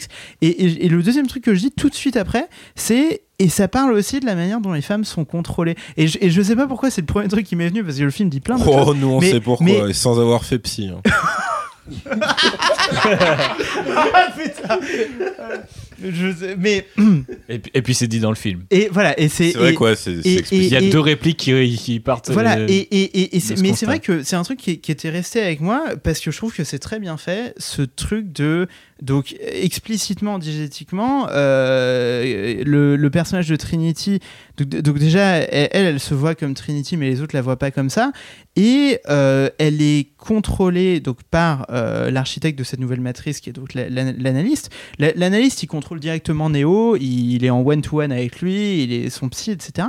Mais comment est-ce qu'il contrôle Comment est-ce que tu contrôles une femme dans la société Comment est-ce que tu fais en sorte qu'elle soit pas dans la contre-culture, qu'elle soit pas dans la révolution, qu'elle se, se mouille pas, avec etc. les enfants. Bah, tu lui donnes un mari et des enfants. Et, et, et, et je trouve que ça, pour le coup, c'est quand sa même très bien passion fait. est parce que- transformée en métier, mais sur le côté. Ouais. Oui, c'est ça, c'est un ça hobby. C'est un ouais, son hobby maintenant, les motos. Elle Mhm. répare des motos, elle en fait pas C'est vraiment. ça, C'est Ouais, ça parce que ce parce que truc, c'est une mère de famille, c'est vraiment une gentille mère de famille. Elle, elle, elle parle de ses enfants dès la première fois qu'elle voit Néo.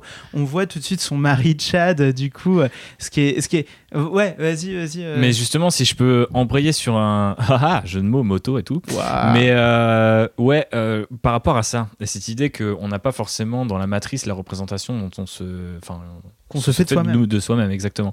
Et en fait, je trouve que ça résume peut-être bien un peu ma déception sur le film, c'est qu'il y a des idées qui sont assez vertigineuses. Et comme l'idée de base de Matrix, je pense que tout mec qui a un jour écrit, ou Nana qui a un jour écrit dans sa vie, se dit putain, c'est un peu l'idée que tout le monde a eue. Je crois que c'est Rafik Djoubi d'ailleurs qui dit ça, spécial Kazedi. Tout le monde a eu cette idée, personne n'a su la formuler aussi bien que Matrix. C'est pour ça que tout le monde se réclame de Matrix, mais qu'au final, bon, il y a que Matrix quoi.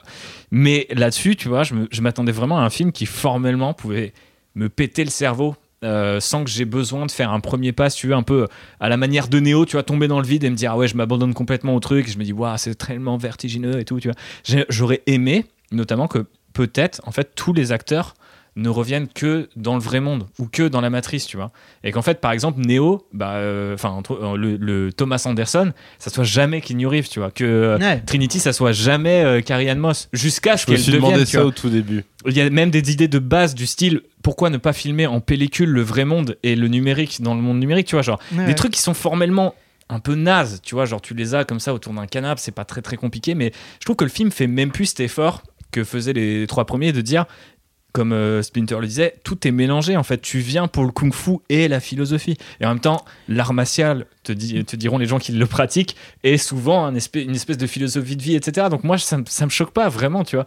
Mais là, par contre, j'ai vraiment l'impression de dire, si tu viens pour le divertissement, si tu veux voir ce film, c'est déjà que t'as un peu tort. J'en ai discuté avec Corentin sur Twitter qui me disait Ouais. en mode c'est un peu le film qui te dit bah en fait si t'aimais les trois premiers t'aurais dû t'arrêter là. Mais moi en fait moi je viens parce que c'est toi qui le fais. Mais meuf, alors, en ça, fait. ça, ça, ça, tu vois, je suis pas entièrement d'accord avec ça. ouais. Ah bah, attends, je vais, je, mais je, je tiens vraiment à le dire parce que euh, c'est un truc que j'ai beaucoup lu euh, de ouais, euh, c'est un film qui te dit qu'il devrait pas exister, etc. Parce que effectivement, ça fait partie du discours méta sur on est obligé de faire cette suite, donc on va le faire. Mais pour moi, il y a plusieurs choses qui viennent invalider ça. Euh, déjà, euh, textuellement, euh, pour moi, c'est à ça que répond la dernière réplique du film qui est donnée à Trinity, où du coup, elle arrive dans un épilogue pour péter la gueule de l'analyste. Euh, Et qui est joué par Neil Patrick Harris. nul par ailleurs. Je Ouais. déteste cette scène. Euh, Je- ouais, ouais, la, la, ça la- la- la- la scène est cheesy. c'est trop. La, en la- fait. la- la- la- Franchement. voilà, la, la scène est un peu en trop. ça- je suis assez d'accord. Elle, elle est faite de manière très cheesy et, et même humoristique, machin. Mais elle, elle, elle Là, t'as appuie. vraiment elle- l'impression, elle genre, le appuie- film a prouvé un truc. Oui. Et il revient euh, limite justement sur le cadavre des, euh, des fans qui auraient mal compris la trilogie. Mais elle, juste euh, elle- pour lui pisser là, dessus. c'est bon, c'est trop en fait. euh, tout le monde a que, déjà ce que- compris. Ce que je trouve intéressant, c'est malgré tout la dernière réplique, qui est comme par exemple la dernière réplique de Inglourious Bastards ou quoi, un, un- un message direct de, de l'autrice à son public, et, et- et qui dit à Neil Patrick Harris, qui du coup représente un peu ce monde corporate, machin, etc., lui dit c'est c'est super chiant qu'on soit retrouvé là, en gros, tu vois, cette nouvelle matrice, ce machin, etc. Mais je vais te remercier parce que tu, tu nous as donné une nouvelle chance. Et pour moi, c'est Matrix 4, c'est pas un film euh, qui ne voudrait pas exister. C'est un film qui dit c'est trop chiant qu'on ait besoin de faire ça Mmh. parce qu'on on a été contrainte de le faire. Mais maintenant qu'on est là, on va, on va prendre, on va prendre l'opportunité pour raconter des nouveaux trucs. On va prendre l'opportunité pour, pour, euh, pour remettre déjà un coup sur ce qu'est la saga Matrix. Et en plus, pour, et effectivement, et, je reviens à un truc que tu disais, Fabri, euh, il y, a, y a un petit bout de temps sur euh, le, la, mise en scène du film. Je trouve qu'effectivement, même si moi ça m'a moins plu, en tout cas au premier visionnage, la manière dont Lana, elle, elle arrive avec un tout autre style et qui est un style sensoriel quoi. C'est un style euh, proche des personnages, c'est un style donc euh, ça Fabrice en parlait bien de la lumière naturelle. Euh, on est un peu avec on, on, a on a la peau des personnages, tu vois, c'est charnel, les gens se touchent etc. Et et, et, et, c'est je pense que ce que Lily n'amène pas avec elle vu qu'elle est pas là, c'est le côté nerd, c'est le côté référence manga, c'est le côté kung-fu et c'est-à-dire que la- Lana, elle fait le film comme une meuf de la vraie vie, en fait, tu vois. Elle, elle fait le film d'une meuf qui serait même pas particulièrement fan de comics ou de manga ou de pop culture. Ouais, mais elle fait le film d'une meuf qui. C'est trop veut- étrange ce que tu dis parce que genre le film sensoriel, je veux dire la rave partie dans Zion, le Ah fait ouais, que ça, littéralement. Neo il plonge ses mains dans Trinity, enfin je veux dire il y a rien de plus dégueulasse, enfin Ah oui, de ah, plus physique possible quoi. De toute façon, ça a toujours été ça, les vachos, hein. Ça a euh, toujours d'aller été dans, ça, une les réalité- dans une réalité virtuelle en étant soi-même branché Ouais, branché. avec un truc qui rentre dans ton cerveau. Enfin, tu sais, ça reste Est-ce qu'on peut faire un aparté là-dessus d'ailleurs? Je trouve que l'erreur suprême du film, et ça c'est le narrative designer qui parle, Wow. c'est d'avoir fait évoluer Argument. la matrice au point que tu peux t'en débrancher à tout moment. ouais, ouais. Ça vraiment, alors le fait qu'ils aient plus besoin des téléphones, je comprends, tu vois, normal parce qu'en fait maintenant on en a tous Ils un, utilisent etc. des miroirs maintenant. Les, les miroirs, c'est super bien parce que référence à Lewis Carroll qui inspire Matrix lui aussi. De l'autre côté du miroir, slash même, à un moment, il parle de la déformation que peut créer un miroir par rapport à la perspective. Oui. Euh, une maladie dont je crois souffrait Lewis Carroll lui-même et qui lui a inspiré, euh, enfin, des, des problèmes de perspective qui lui ont inspiré euh, Alice. Donc là, on est à un niveau de méta Génial. quand même assez intestable. Il passe par le petit miroir du TGV, c'est plutôt sympa. C'est toujours dégueulasse d'ailleurs ces choses de TGV, je tiens à le préciser, c'est étonnamment propre ici. Et il y a aussi ce jeu avec Claude Atlas slash Sense8 euh, où il y a des montages parallèles comme ça que je m'attendais à retrouver puisque David Mitchell qui est auteur de Claude Atlas et aussi euh, un peu l'a écrit euh, certains précisé. épisodes de Sense8 et là un des co-auteurs du film À, à Donc ça, c'est cool. En fait, Oui, il y on a a la deux team du final de, Ouais. de, de, de Sense8, quoi. mais je comprends pas pourquoi en fait t'as cassé la seule règle qui crée le danger et d'ailleurs c'est assez surprenant là-dessus c'est que du coup dans, le, dans tous les films l'équipage à chaque fois il est décimé d'ailleurs il y a une blague méta là-dessus sur le Oui, fait que si oui. t'es dans l'équipage de Neo tu vas mourir tu vois et là tout le film reste et en fait il y a aussi une évolution une transition là aussi de, de l'idée de c'est plus un film sur euh, sans mauvais jeu de mots sur une trinité Morpheus Trinity Neo mais c'est un film de groupe maintenant tu vois genre il y a plein de persos tu, connais tous l'équipage ils ont tous des noms ils sont très identifiés ce que je trouve est, est assez En vrai, intéressant t'en as que trois que tu, que tu retiens. que tu retiens. T'as Bugs, t'as justement euh, le mec, je sais plus son nom, et la meuf, je sais plus son nom. Mais t'as aussi les. Ouais. Oui. mais en fait, j'ai pas assez regardé Sense8, donc du coup, je sais pas. Bah, tu les reconnais au moins, après j'ai plus leur nom effectivement, mais t'as aussi les En machines. gros, c'est celui euh, qui dit ouais, Néo, je craque pour lui, et t'as une meuf qui, qui est étonnamment pas du tout présente en fait et qui est fan de Trinity. et qui est fan de Trinity Ouais. et qui apparaît de plus en plus à la fin et tout machin. Mm. En fait, c'est ces trois-là que tu retiens de tout l'équipage. Même le même le mec, genre. euh, T'as l'opérateur qui apparaît quand même régulièrement. Ouais, mais tu, tu le retiens archi pas l'opérateur. Bah, je sais pas. euh, Enfin, en tout cas, t'as une galerie de personnages sur les premiers. Tu retiens, tu t'en vois pas. Ouais, qui sont, qui sont quand même ouais, assez, assez attachants, je suis d'accord. Il y a un aspect qui est En tout cas, tu- Bugs, je trouve, tu- elle est tu- vachement. Enfin, elle est quand même bien mise en avant. L'actrice, c'est pas mauvaise. Bah, ça D'ailleurs, elle est, elle est bien, Bugs. hein. Jessica Henwick. Bah, en fait, le problème, c'est que. Alors, moi, à la base, je voulais parler de se débrancher de la matrice. Mais peu importe, parlons, de- parlons de Bugs. Ça, ça enlève un truc, je suis Ça d'accord. enlève un truc Ça et Bugs est un super exemple par rapport à ça aussi c'est qu'elle apparaît elle dit je m'appelle Bugs comme Bugs Bunny comme le bug dans la matrice et là je me suis dit genre euh, Ouais, ouais. écoute la moto en- dans en- Akira c'est- j'ai eu Non, vraiment cet effet en- un peu en- genre en même temps- là on dirait c'est un peu c'est le premier moment où dans le film Ouais. j'ai eu un espèce de frisson en mode genre où je sens quand même le côté de genre si t'as pas compris je vais t'expliquer et en mode bien Euh, débile ouais, avec mes ouais. gros sabots et je sentais un peu une forme Après, de, Bug- de- Bugs, de- j'ai l'impression que c'est aussi dans son personnage. C'est- un personnage Non, très tout le reste littéral, du film est hyper très littéral euh, euh, on a parlé parce que tu as Oui. fait un détour Red Pill, les Red Pillars, etc. D'ailleurs, l'analogie de la pilule rouge est aussi utilisée par les féministes. Mais tu vois, par exemple, Oui. ça, euh, Lana Wachowski n'en a pas parlé dans son film. Mais tu vois, tu as cette idée de démonter. Ils ont pas encore tué assez de gens. Bah oui, tu- non, mais c'est vrai, j'entends, j'entends. Mais il y a vraiment cette idée de, de- tu vois, de, de casser en fait toutes les théories, y compris juste pas forcément des théories politiques, mais même des théories de fans. Euh, Splinter Ouais, hors micro parlait de l'idée que Smith soit euh, essentiel, enfin, L'élu, soit en l'élu fait, lui-même, soit- truc, euh, théorie et- et- inversée. oui, et il se fout de la gueule ce Là, truc-là, clairement, première apparition. Ah oui, il faut préciser. Donc, quand euh, On est dans la première matrice, euh, donc où Thomas Anderson est juste Thomas Anderson, créateur, créateur de euh, qui a un crush sur une mère de famille qui croise une fois sur quatre dans un café. dans, dans le simulaté. Donc, dans- ouais, simulateur. putain, ouais, dans le simulateur. C'est vrai que ouais, niveau panneau, t'as des trucs qui sont pas ultra subtils Mhm. non plus. Mais il me semble que c'est là que t'as une référence à Sense8 que moi, du coup, j'ai pas, j'ai pas retenu ni reconnu. j'ai pas reconnu. Le barista est un des acteurs de Sense8 aussi. ouais. D'accord, ok. Ouais. Donc en gros, t'as ça.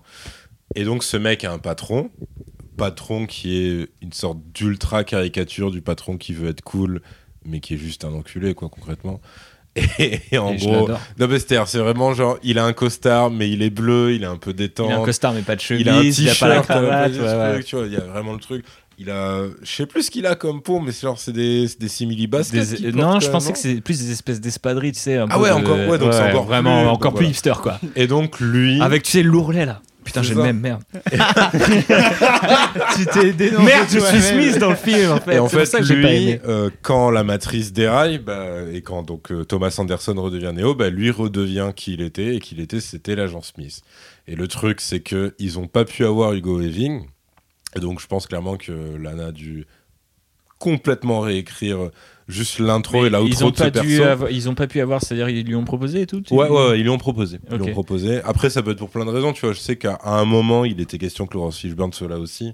Donc, ça peut être des réécritures, comme ça peut être les mecs qui disent on veut pas, comme ça peut être les mecs qui disent ouais, mais Je crois on que, n'est je pas crois- sûr je crois du que planning. Fishburne etc. avait dit qu'on lui avait pas proposé. Ah, ok. Et, Ouais, euh, et, euh, et moi, je me souviens que je m'étais dit, ah tiens, c'est intéressant. Et c'est c'est vrai que pour, pour le coup. Hugo Weaving, ça- par contre, sûr et certain, ça lui a c'est- proposé. Mais ça m'étonnerait pas qu'elle ait effectivement pas proposé à Fishburne parce que euh, c'est une idée assez forte, la euh, ce que- ce qu'elle qu'elle fait de, de Morpheus dans le Bah, de toute film. façon, il fallait bien un des mecs principaux d'avant qui soit juste mort. Parce que si on dit il y a un gap de 60 ans, mais en fait, Ouais.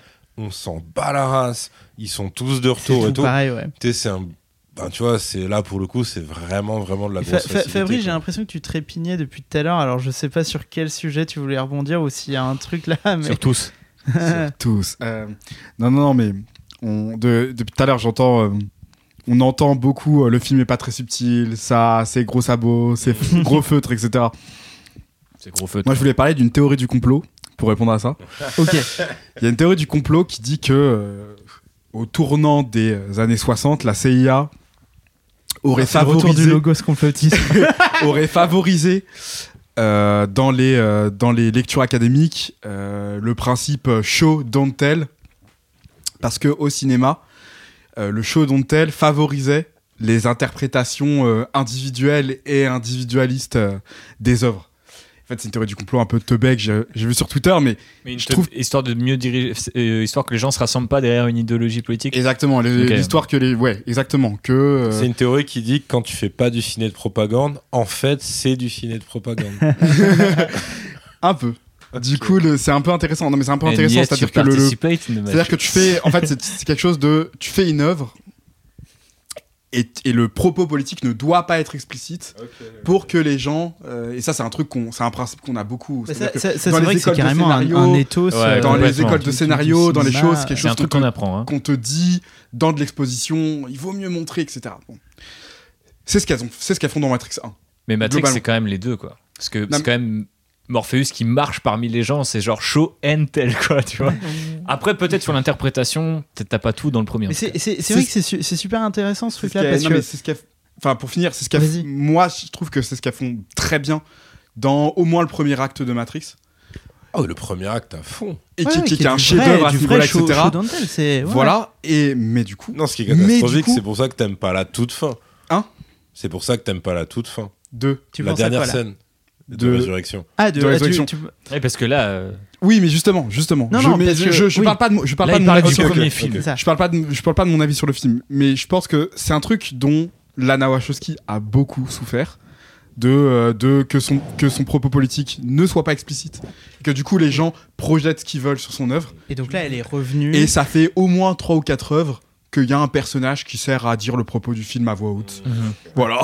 Et je pense que c'est une démarche volontaire parce que effectivement, je pense que c'est une c'est une cinéaste qui aujourd'hui ne veut pas que des gens qu'elle aime pas s'approprient euh, ses œuvres. Ouais. Je pense qu'il y y a quelque chose qui est très très très euh, très important pour elle à ce niveau-là. C'était dans Cloud Atlas, c'était dans Sense8, c'était dans Mais c'est en partie c'est Jupiter. 100% légitime, mais je suis d'accord avec ça. Mais je peux pas m'empêcher de me dire que, en fait, l'intemporalité d'une œuvre, si on peut le parler comme ça, le, le côté universel, même si ça te joue des détours et que des gens peuvent, des gens que tu combats activement tous les jours dans ta vie, le- se l'approprient. En fait, fait partie en fait de sa de sa puissance quoi. Et je trouve que le film s'enlève une puissance en disant bah en fait je retire cette subtilité là pour me couper de cette fanbase qui d'ailleurs je pense est assez enfin j'ose espérer assez minoritaire tu vois quand t'as tellement de blagues méta même sur la façon dont les tu sais t'as euh, genre Neo qui arrive pas à s'envoler et tout j'avais vraiment l'impression de voir un gag Marvel en disant genre c'est ça que tu veux hein mon con on est dans le troisième acte faut de la blague faut du zombie hein Même, t'aimes ça la Faceless fin. Army ou pas? Et tu vois moi j'étais en mode genre ouais mais le problème c'est que moi je viens voir autre chose. Justement je, je, je suis je suis comme Splinter l'a dit très bien tout à l'heure. Bah, en fait je viens voir entre guillemets le Fury Road de Matrix en disant genre non seulement vous allez chier sur la gueule de ceux qui vous ont enfin qui se sont appropriés, appropriés votre œuvre mais en plus vous allez à tout le monde flexer quoi tu vois. et il n'y a, y a pas Ouais. vraiment de flex. Enfin il y a un flex euh, intellectuel mais en fait il y a un flex Et même moi, je trouve il est, Mais il est oui. cassé par la. C'est pour ça que je te demandais euh, ce que tu avais pensé de la toute dernière scène. Mm. Donc, du coup, pas la post-générique, vraiment la dernière. En gros, le dernier entretien, si on peut dire, entre Neo Trinity, l'analyste. Parce que là, pour moi. euh, pour moi, c'est euh, Marvel Studios quand euh, ils, ils font leur shot où tu as les super-héroïnes ensemble et tu dis, bon, ok, vous êtes des teubés, donc c'est normal que, bah, en gros, c'est ça votre niveau du féminisme, tu vois, ça, ira- ça ira pas plus loin. Et le seul truc que je peux me dire, c'est au moins vous faites chier des demeurés, donc c'est cool. Mais par contre, c'est archi mal écrit. C'est euh, là, c'est même pas que c'est pas subtil, c'est que pour ceux qui comprennent Trinity ça qui part chier, en hein. disant ouais, on va peut-être faire euh, des arcs-en-ciel un, un- un rainbow dans le ciel. Ouais. Tu fais waouh, non mais là les Non, gars. mais clairement, la scène est ratée. Hein. Enfin, de- mais de- surtout, il suffisait juste que, que t'aies à nouveau le mec avec son chat, qui se fasse tabasser une fois et trucider, et que t'aies pas autant de dialogue entre les deux. Parce que là, c'est vraiment. euh, Ouais, Ouais, pour moi, c'est eux il- qui. Enfin, tu vois, il dit le- même à Neo est-ce que tu enfin tu peux pas la contrôler? Enfin, tu vois, il y a Ouais, donc ce là, c'est là, genre, tout- la en fait, c'est vraiment euh, une espèce de d'épilogue en mode genre voici les thèmes que nous avons essayé d'exploser dans le film. Si vous Ouais, pensez voilà, toujours vois, que peut-être la subtilité peut demeurer, non. Absolument pas, ça, tu tu vois. vois. Et je pense qu'effectivement, si tu saignes déjà du pif tout le long du parce que tu t'es senti insulté, Voilà, là tu vois, effectivement là. tu rage quit quoi. C'est pour ça que je comprends, mais d'un autre côté, je me dis là, il, se- il- il gâche quand même. euh, Bah, C'est-à-dire qu'en fait, le- les gens qui sont restés jusque-là, enfin, entre guillemets, euh, parce que bien sûr, quand t'es au ciné, généralement tu restes, mais je veux dire, les gens qui découvriront ce film plus tard et qui ont kiffé les trois premiers, je pense que la plupart, ils l'auront kiffé parce que justement, c'est. Enfin. Je reprends cet exemple de mon petit frère parce que à 10 ans d'écart, tu t'as des théories et tout, tu vois. Même encore récemment, je lui avais envoyé un truc et je crois que c'est une autrice euh, qui s'appelle. Ah merde, je vais retrouver le nom, mais qui. avait- Marlène Schiappa Non, pas Marlène Schiappa. Mais on revient à Spider-Man et euh, un grand pouvoir implique de la responsabilité. Donc elle s'appelle May Cat et qui avait acquis, donc c'est une super, pseudo, une ouais. super fan de, de, euh, de Matrix et qui avait réussi à mettre la main sur le scénario annoté de Hugo Weaving et qui s'est dit, euh, qui, qui a dit être, euh, en fait s'être reconnu très longtemps dans le rôle de Smith, qui est cette espèce de en fait d'agent du chaos qui au départ est au, service du système et au final lui-même en fait se, se- s'extirpe de la Matrix et devient une sorte euh, quelque part lui aussi de force un peu euh, avec avec laquelle il faut composer. Et euh, c'est, une forme un autre une forme une autre forme de récit d'émancipation. Et donc elle faisait tout un, un thread là-dessus que j'avais trouvé super intéressant. Et elle a partagé du coup elle a scanné ce, ce, ce script annoté de Hugo Weaving donc qui est disponible. Vous pouvez le trouver sur sur Google Drive. Et vous pouvez lire en fait les, les trucs et tout ce qu'il a ajouté au perso. Et je pense que l'un des meilleurs personnages de la trilogie. Et plus je le remate et plus je trouve que cette an- analyse est pertinente. Et pour le coup moi ce qui me fascine c'est que ça je pense qu'il y a quelques années je pouvais pas le voir. Et aujourd'hui parce que quelqu'un a interprété le film comme ça et je pense que ça c'est quelqu'un de plutôt proche euh, de, de, de, de la théorie enfin ou en tout cas de la politique enfin du ouais je sais pas des idées politiques de, de la Navachowski Certes, mais en fait, c'est vraiment parce que quelqu'un a pu se réinterpréter le truc, a été jusqu'à racheter un scénar, que moi, ça m'a ouvert les yeux, que j'ai rematé le film, et qu'après, j'en ai reparlé à mon, petit frère, et sans qu'on aille dans ce délire de en fait, Smith, c'est l'élu, euh, on s'est dit genre, putain, en fait, il y a un truc qui fait que, ouais, effectivement, la façon dont Hugo Weaving le joue, etc., lui, dans sa tête, je pense que lui joue le perso le plus important du film, tu vois. Et de la Ah ouais, complètement. et la manière dont derrière c'est mis en scène d'ailleurs dans Matrix Resurrection, mais dans la première partie, quand il revoit le Desert Eagle noir et qu'il le touche, etc., Ouais, t'as vraiment un truc de genre.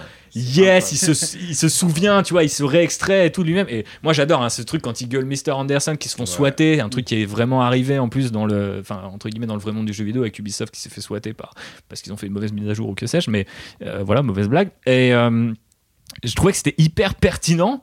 Et en fait, je trouve que plus le film avance et moins, en fait, il me laisse, tu vois, cette espèce de respiration et de me dire ah ouais putain et tout. Et c'est-à-dire que même le deuxième acte qui est assez lourd en exposition et pour le coup qui est chaud euh, pas mal, mais qui telle beaucoup aussi, il fait un peu des deux. Euh, bah, j'étais quand même en mode ouais pourquoi pas la guerre entre les machines, ok, d'accord, ok. Et je demandais euh, Jeff Darrow et tout ça tout à l'heure parce que par exemple le design des machines qui sont gentilles je trouve c'est indigent de fou genre en mode les machines gentilles c'est des petits hippopotames mignons et des, Putain, c'est vrai des que même, à un moment, il, il lui fait un hug. c'est un peu ça. étrange. C'est un peu bizarre. C'est un peu bizarre. Et il y a- il y a vraiment ce truc de. Je me suis dit, genre. En fait, genre, là. J'arrive plus vraiment à distinguer en fait, c'est-à-dire que le méta est tellement fort et vertigineux et je le connais. Ça, euh, si on en parle depuis tout ce temps, je pense que c'est vraiment plus pertinent que même des gens voudront bien le dire. Mais il y a vraiment ce, ce moment où je me suis dit mais qu'est-ce que je suis en train de mater? Parce qu'en fait c'est tellement méta sur le méta que je sais plus si on me prend pour un con ou si en fait puisque je comprends, ce film m'est destiné en fait. Je, ne sais pas en fait vraiment. Et c'est-à-dire que même quand il y a- je crois qu'il y a un- une des petites machines qui sont avec eux qui est nommée et qui termine en 8 et c'est très clairement une vanne de BB-8, de- du droïde de Star Oui, Wars, oui, tu vois, genre en mode on fait du jouet et tout, tu vois. D'ailleurs, euh, Arnaud qui euh, direct m'a dit, dit ça en mode tu penses qu'il y aura des jouets, des, des- des- des petites machines rigolotes. Et je me suis dit, mais chez App, mais du coup, je sais pas si c'est genre on me crache à la gueule, si en même temps je me sens malin parce que j'ai compris, ou si en même temps je suis en train de me dire, bah ouais, mais du coup c'est hyper teubé. Alors que le principe de dire, bah oui, en fait, on a besoin d'un monde avec les machines, et sous-entendu, même ça, dans un film que certains ont déjà qualifié de woke et de tous les grands termes possibles et qui veulent rien dire. Mais en fait, effectivement, ce film, soi-disant ultra woke, te dit quand même, euh, si on tend pas la main au mec qui est en face, en fait, ça marche pas. Genre euh, Zion, ils ont fermé la porte aux machines et c'est comme ça qu'ils sont morts. Et là, nous, on refait alors des fraises, donc ok, c'est l'image de voilà. Ah oui, Mais on replante ça, des trucs, etc. Et il y a cette idée, par contre, aussi de euh, Bugs qui dit Ouais, en fait, maintenant, on, est, on a tendu la main à l'ennemi et tout, mais on, on libère plus les esprits, en fait. Là, maintenant, on a notre luxe, on a notre truc et tout. Donc, ça tourne à, à donf, quoi. J'ai souvent cette. euh, je reprends tout le temps cette image, c'est- ma seule image, j'espère être connu pour ça un jour. Ma seule image d'auteur, c'est de dire, des fois tu fais, quand t'écris, tu fais, tu fais un puzzle. Et donc en fait, il y a une pièce qui marche que dans un sens. Je crois que c'est peut-être la première fois que je le dis dans un podcast. Alors attention, gardez-la bien. Il y a un puzzle, donc tu prends la, la pièce, et si elle est au bon endroit, ça marche. Si elle est pas au bon endroit, des fois, tu sais, si tu forces un peu, ça peut aller. Mais en fait, ça tourne jamais. Ce qu'il faut faire, c'est des Ouais. rouages. Tu vois ce que je veux dire? Et en fait, je pense que les trois premiers films sont des rouages, et là, c'est en mode genre, t'as réinterprété un peu le puzzle. C'était une montagne, t'en as fait un, un volcan. euh, toi, euh, sale fasciste de merde, je vais te montrer. Fram, je jette le puzzle et je le refais à ma sauce, tu vois. Et comme il devrait être, entre guillemets, quoi. Et euh, il y a même une forme de- d'auto, euh, d'autocritique aussi, parce que je trouve que dans le, dans le syndrome Trinity, pour, pour moi, c'est vraiment, elle répond à sa propre. euh, Enfin, elle se défend, en fait, euh, quelque part de, de tout ça. Parce que moi, je suis pas vraiment sûr que les, troisième, les trois premiers films soient vraiment si mauvais dans le traitement de Trinity, par ailleurs, tu vois. Moi, j'ai toujours compris, à titre personnel, qu'en fait, Neo n'était que l'élu Parce que Trinity, il est déclenché voilà. par Trinity. et ça, on le dit dans le film. Et sans cesse, ça, on le dit dans le film. Même, même Smith dit il y a besoin de l'ombre et de la lumière de, tu vois, de. Anderson Bah, et Smith. tu vois. Il y a vraiment un truc de dire la- la- la- Ouais, la- mais en fait, moi, j'aimais bien que ça soit Oui. ma théorie. Tu vois, Oui, genre, oui, ça fait mais vraiment le mec qu'on a volé Bah, sa théorie, il déteste le film. Non, mais qui est- Et les gens ont pas compris ça. Mais tu vois qu'ils ont pas compris. Ils ont rien Mais c'est juste, ils ont- ils ont- ils l'ont vu une fois en 2002, ils ont dit c'est de la de mer. Alors que moi, j'ai insisté et à chaque fois que je le revois, je trouve que c'est génial, quoi. Le, Mais film, enfin c'est surtout le 2 où le rôle de Trinity par rapport à Neo est explicité et les gens l'ont pas regardé, pas vu, détesté, haï euh, et le 3 encore plus. Enfin tu vois, il y a un truc de, il y a un truc de, euh, j'ai l'impression que dans, dans, dans Résurrection il y a aussi une réhabilitation du 2 et du 3 très forte. Ouais, parce qu'il y a pris quand même compte. euh, énormément de refs au 2 et au 3. Alors que Qui sont directement- Warner faisait pas trop, Ouais, non, trop pas la trop, promo non. du 2 et du 3. Ils faisaient la promo du retour du 1 parce que donc ils ont dû faire des nouvelles éditions collector, je sais pas quoi. Ouais. Et en fait, euh, franchement, sur tous les spots promo que t'as, t'as franchement que du Matrix 1 Bien et sûr. Matrix Résurrection. Mais ça fait très euh, T'as pas du promo tout de Star. Wars 7 où tu parles que de la trilogie originale. Ouais, ça fait un peu ça. Sauf que, sauf qu'au final, Ryan Johnson euh, il débarque, il parle de, de la trilo, de la prélogie. Et on vous et, et on vous renvoie à l'épisode Star Wars est-il de gauche avec Fabrice justement. On a longuement parlé de ça. Mais non, mais euh, en gros, ouais, euh, t'as franchement une... parce que le moi au début, je pensais que Priyanka Chopra, Pra, voilà, j'ai peur de mal prononcer. Je pensais que ça allait être une version rajeunie de l'oracle. Au final, non, c'est juste une version adulte de Sadie qui est, qui est genre la petite fille que tu vois dans Matrix, Au début de Matrix Révolution, 3, ouais, mais tu sais qui est pas un truc. euh, qui est pas je crois, vraiment. elle parle de son ouais. daron. Enfin, tu sais, c'est vraiment des trucs Ça c'est un autre truc ultra, euh, ultra, ultra spécifiques. que j'ai pas euh. trop compris.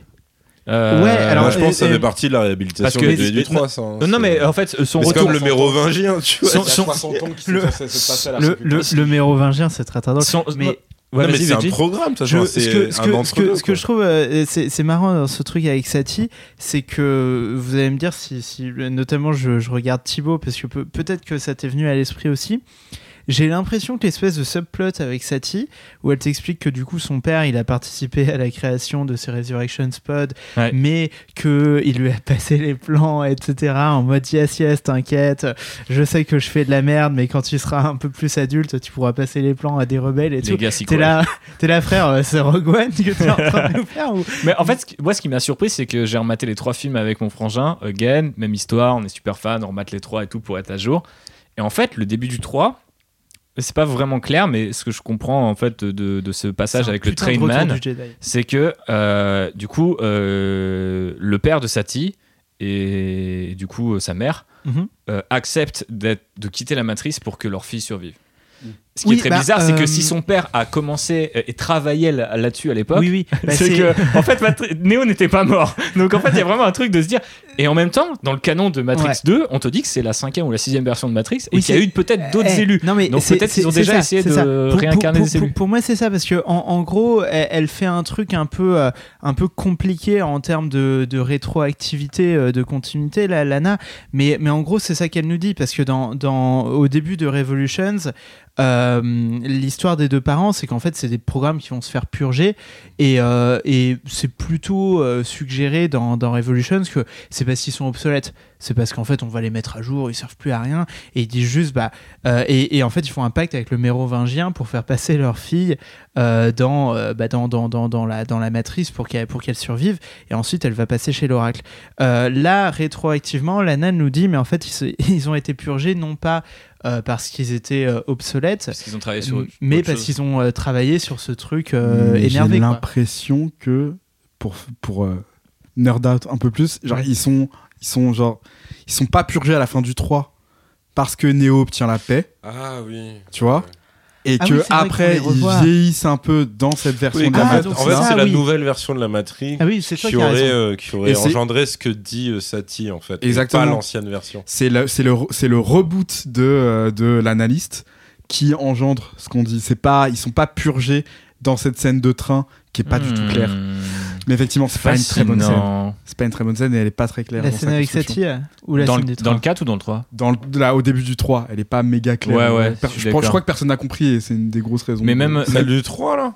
Ouais. Bah, Pour moi c'était un purgatoire, mais là quand j'ai vu le 3 à l'époque, j'étais genre en mode oui, bon, enfin ouais, si vous voulez. S'en voilà. foutait, s'en foutait le mec, Mais, le mec euh, s'en foutait, le mec s'en battait euh, les couilles. euh, là, là où j'ai envie de vous lancer, parce que justement on discutait de tout ça, euh, j'ai j'ai envie qu'on y aille franchement.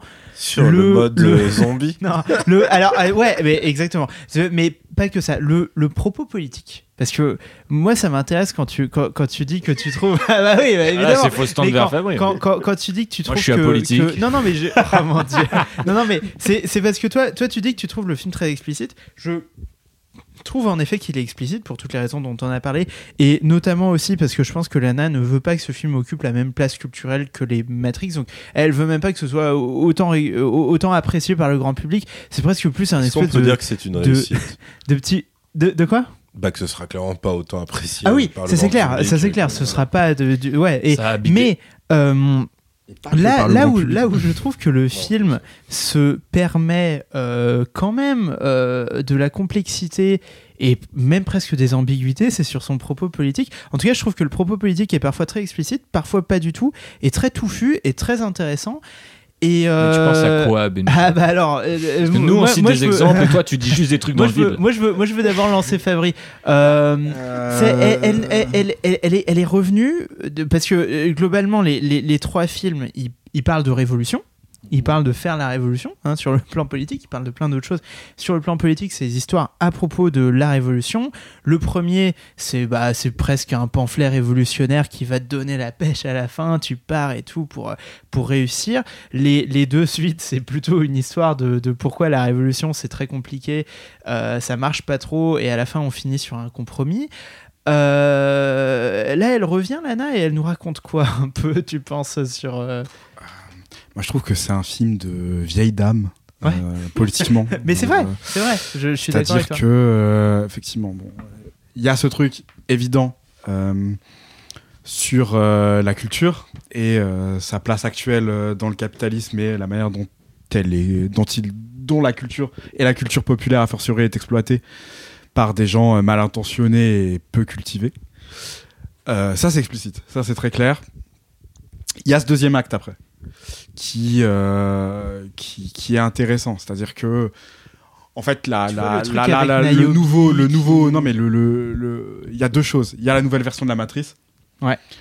qui est clairement euh, la take euh, de Lana Wachowski sur le capitalisme tardif, quoi. Ouais. Et t'as effectivement le, le, le, le- le monde réel sur euh, et la sensation de euh, d'abandon d'idéal révolutionnaire une fois que tu vieillis, une fois que tu atteins un certain confort. Là où le, euh, le film est, euh, à mon sens, un petit peu euh, mou, euh, c'est sur, euh, bah, sur, les, bah, sur les deux aspects. C'est sur à la fois euh, son propos sur le capitalisme tardif, sur en fait quel effet il a sur nous et comment le combattre, et sur euh, qu'est-ce qu'on euh, qu'est-ce qu'on donne comme idéal révolutionnaire euh, aujourd'hui. Ouais. Et j'ai un peu l'impression que Lana Wachowski, la révolution, ça lui passe un peu au-dessus maintenant, que c'est plus trop son truc, que en fait elle, elle dit quelque chose de beaucoup plus simple sur ce truc est trop fort, clairement, et on n'a pas d'autre choix que de s'aimer. en Ouais, gros, Mais pour- alors, euh, pour- au sein de ce monde-là, et s'aimer, c'est déjà un petit peu gagné face à eux. Bon, ça, voilà, voilà. mais euh, je trouve que euh, je trouve que c'est un petit peu un film de euh, voilà j'ai l'impression d'avoir une conver d'être au Ouais. d'être dans un bar du 20e arrondissement de de croiser une, une vieille lesbienne punk de 61 ans qui m'explique que ok euh, c'était bien tout ça c'était une bonne époque on s'est bien marré euh, Quand on avait- 68 heures, quoi. quand on avait 21 ans mais que maintenant franchement je suis content d'être avec ma meuf et mais euh, je suis, je suis, je suis, moi, je suis entièrement, je suis entièrement d'accord. avec ça pas, en fait, ça m'a pas trop parlé Et- parce que le, le- j'avais l'impression. Laisse-moi parle. finir juste ça là-dessus. J'ai un peu l'impression qu'en fait, face à l'instabilité, en fait, Lanowski, elle est un petit peu, voilà, elle est pas enthousiaste euh, sur l'instabilité actuelle euh, des systèmes politiques. Elle est pas enthousiasme, euh, elle est pas très enthousiaste sur les derniers mouvements. euh, sur les derniers mouvements qui ont pris place aux États-Unis et ailleurs, j'ai l'impression. Même si elle peut être d'accord avec les idées, mais j'ai l'impression que là, j'ai pris ce film presque, presque comme un, une espèce d'appel au calme de. Non, euh, ouais, mais c'est là que je suis et pas d'accord. je suis, je suis un C'est- peu déçu. Non, c'est euh, alors c'est c'est là que je suis pas d'accord avec toi, mais par contre je suis vraiment d'accord sur le reste. Je trouve aussi que c'est un film de vieille dame et, et cette sensation de d'avoir cette conversation là, ça c'est fait pas rêver. hein. Je pense que tu finis l'épisode, tu vas pas voir le film. ouais non mais écoute c'est pas grave, mais mais euh, moi moi c'est exactement la sensation que j'ai et c'est un C'est truc une que j'ai comédie de tweeté. en- Muriel Robin pour C'est- vous, en fait. Non, non, non, au contraire, non, c'est un truc de, c'est quand même Ah un ouais. truc de vieille quepon, tu vois. Mais, mais j'ai eu cette sensation en sortant de la salle de, voilà, de, de parler avec une ex-révolutionnaire, euh, voilà, presque une 68 arde, qui dit ouais, voilà. Et mais par contre, là où je suis pas d'accord avec Fabrice, c'est que je, pense qu'elle a pas abandonné l'idée de révolution. euh, et qu'elle euh, elle, elle y substitue pas totalement l'idée d'amour, tu vois. Elle dit pas juste vous tombez amoureux et puis hop, c'est bon, il y a plus besoin de faire la révolution. Déjà, je trouve qu'il y a, y a vachement une opposition des générations, notamment qui est incarnée par le personnage de Bugs, parce qu'en fait, Bugs, elle se prend la avec Naomi, euh, Naomi dans le, dans le deuxième acte. euh, sur ce truc effectivement que tu décrivais de bah, une, une en fait une société qui a gagné des choses qui a obtenu des acquis euh, très importants euh, via euh, via via euh, la lutte révolutionnaire tu vois parce que en gros le, monde réel des humains là est arrivé à un certain état de paix, un certain état de confort. Ils sont en train de faire pousser des fraises. C'est super intéressant ça parce que dans les trucs que j'écoutais et les trucs que je lisais, c'est déjà moi je trouve mal interprété ou en tout cas il y a déjà des conflits d'interprétation là-dessus. C'est-à-dire Attends, que c'est il y a quoi il y a bah, il y a il y a y des gens non C'est mais quoi dis-nous non mais c'est des trucs très simples mais il y a- des gens qui disaient ah ouais, euh, la- chantilly, la- la- Lana elle est super niaise parce que euh, elle dit que finalement c'est super cool après la révolution on va faire euh, pousser des fraises pour, pour moi c'est pas du tout ça c'est-à-dire que le personnage de Niobe Oui, est critiqué dans le film tu vois pour moi, c'est juste un écho au premier film où les pauvres gars, ils sont. En plus, Ils c'est dit dans le ils film. le disent, encore une ils fois, c'est pas très euh, subtil, quoi. Tu te souviens la merde qu'on bouffait qui avait le goût de la rouille? C'est exactement mais, dit dans oui, le film. mais je, je- je- non mais euh, non mais ce que je veux dire c'est que Na- Niobe elle est, elle est elle est critiquée en fait tu vois Euh, parce que Ah, y a- parce qu'ils se contenteraient oui, de ça. il y a, il y a- il y a- il y a- D'accord. il y a- il y a l'idée qu'elle s'enlise un peu dans le dans Ouais, de- mais ça, c'est en- en- complètement critiqué en fait, par le film en- lui-même. en- en fait. ouais voilà mais en fait en, en fait, en fait Na- Niobe c'est c'est c'est le PS tu vois c'est à dire que après tu es en train de dire que après des, après c'est des, Christian après des, Taubira après des acquis Répondez à la question, le monsieur de retour. Mais non, non, mais tu vois, tu as eu des acquis sociaux qui ont été, qui ont été euh, pris par la lutte. Et là, tu as un peu la génération suivante ou les gens qui vieillissent qui se disent bah, maintenant, on va améliorer notre monde de manière euh, incrémentale. Tu vois, petit à petit, on va faire pousser des fraises, on va faire en Oui, ils sorte vont que, plus voilà. attaquer les machines. Et on va plus attaquer les machin, machines. sont- Et, ouais, et moi, je pense que Lana nous montre un conflit de génération. Alors, elle prend pas forcément totalement parti, parce que je pense qu'elle trouve ça aussi sympa qu'il fasse pousser des fraises. Mais c'est-à-dire qu'elle nous montre aussi Bugs, euh, Attends, qui est en face, qui est voilà. Mais elle nous montre quand même Bugs qui est en face, qui dit mais ça c'est des conneries, ça c'est des conneries. Il faut qu'on retourne dans la matrice, qu'on retourne réveiller des gens. Si ça plaît pas aux machines, bah on leur casse la gueule.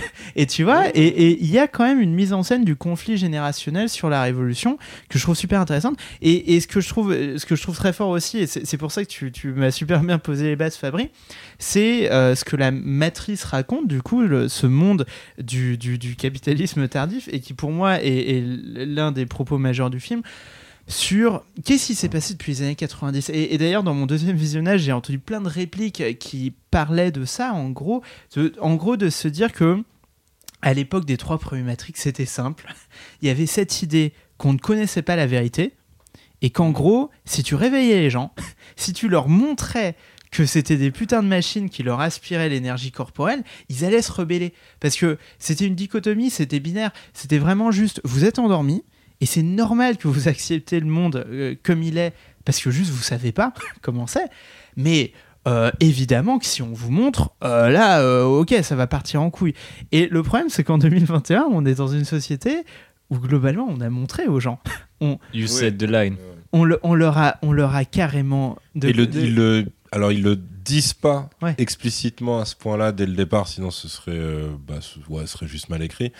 Mais euh, ils désamorcent le truc euh, de, du choix en fait. Dès, Oui, dès le premier du- du truc choix qu'ils binaire, ouais, le dès- fais, dès la Non mais fois. en fait, on sait que c'est pas un choix, etc. C'est ça. Genre c'est bon, ils détruisent le truc d'emblée. Après le problème c'est que vu qu'ils jouent à mort sur la mise en abîme, nostalgie ou pas, euh, Morpheus se retrouve à reproposer deux trois fois le, La- La, la pilule. Mais, mais pour, pour, Voilà, pour, moi, ce qui est plus intéressant avec ça, c'est qu'aujourd'hui, on vit dans une société qui est très différente de celle des années 90. Et même culturellement, tu vois, je veux dire, dans les années 90, t'as des trucs. Déjà d'un peu- Morpheus, il T'as- a des costards orange aujourd'hui. C'est vrai, C'était ça, pas ça aurait possible pas été possible à l'époque. Mais au- au- au- tu vois, culturellement, Incroyable, dans les le années costard. 90, les années 90, elles sont marquées culturellement par des trucs comme, euh, bah, comme Matrix, comme Fight Club, euh, comme Rage Against the Machine en musique, tu vois. Des trucs qui, en gros, sont hyper simples, qui te disent euh, Ouais, regardez, euh, la machine, elle vous exploite.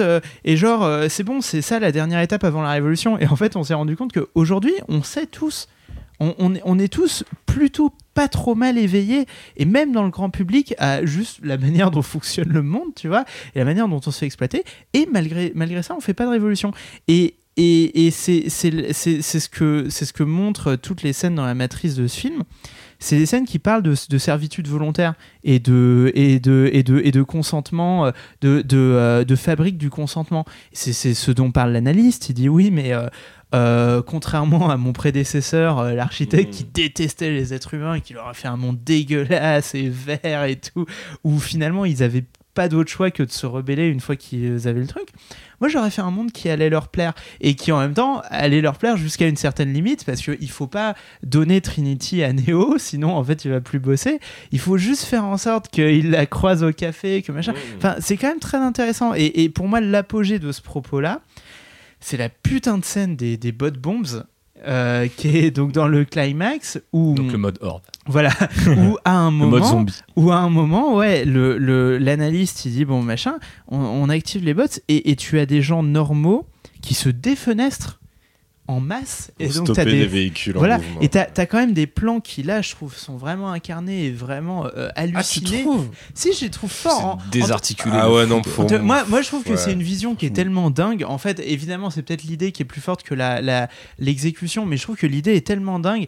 Quand je vois ces plans de centaines de mecs qui se défenestrent. T'as vu Pour- Fast and Furious 8 quand t'as les voitures Ah, les voitures, euh, ouais. Non, mais- oui, oui, mais, ça. mais alors, non, mais sauf que.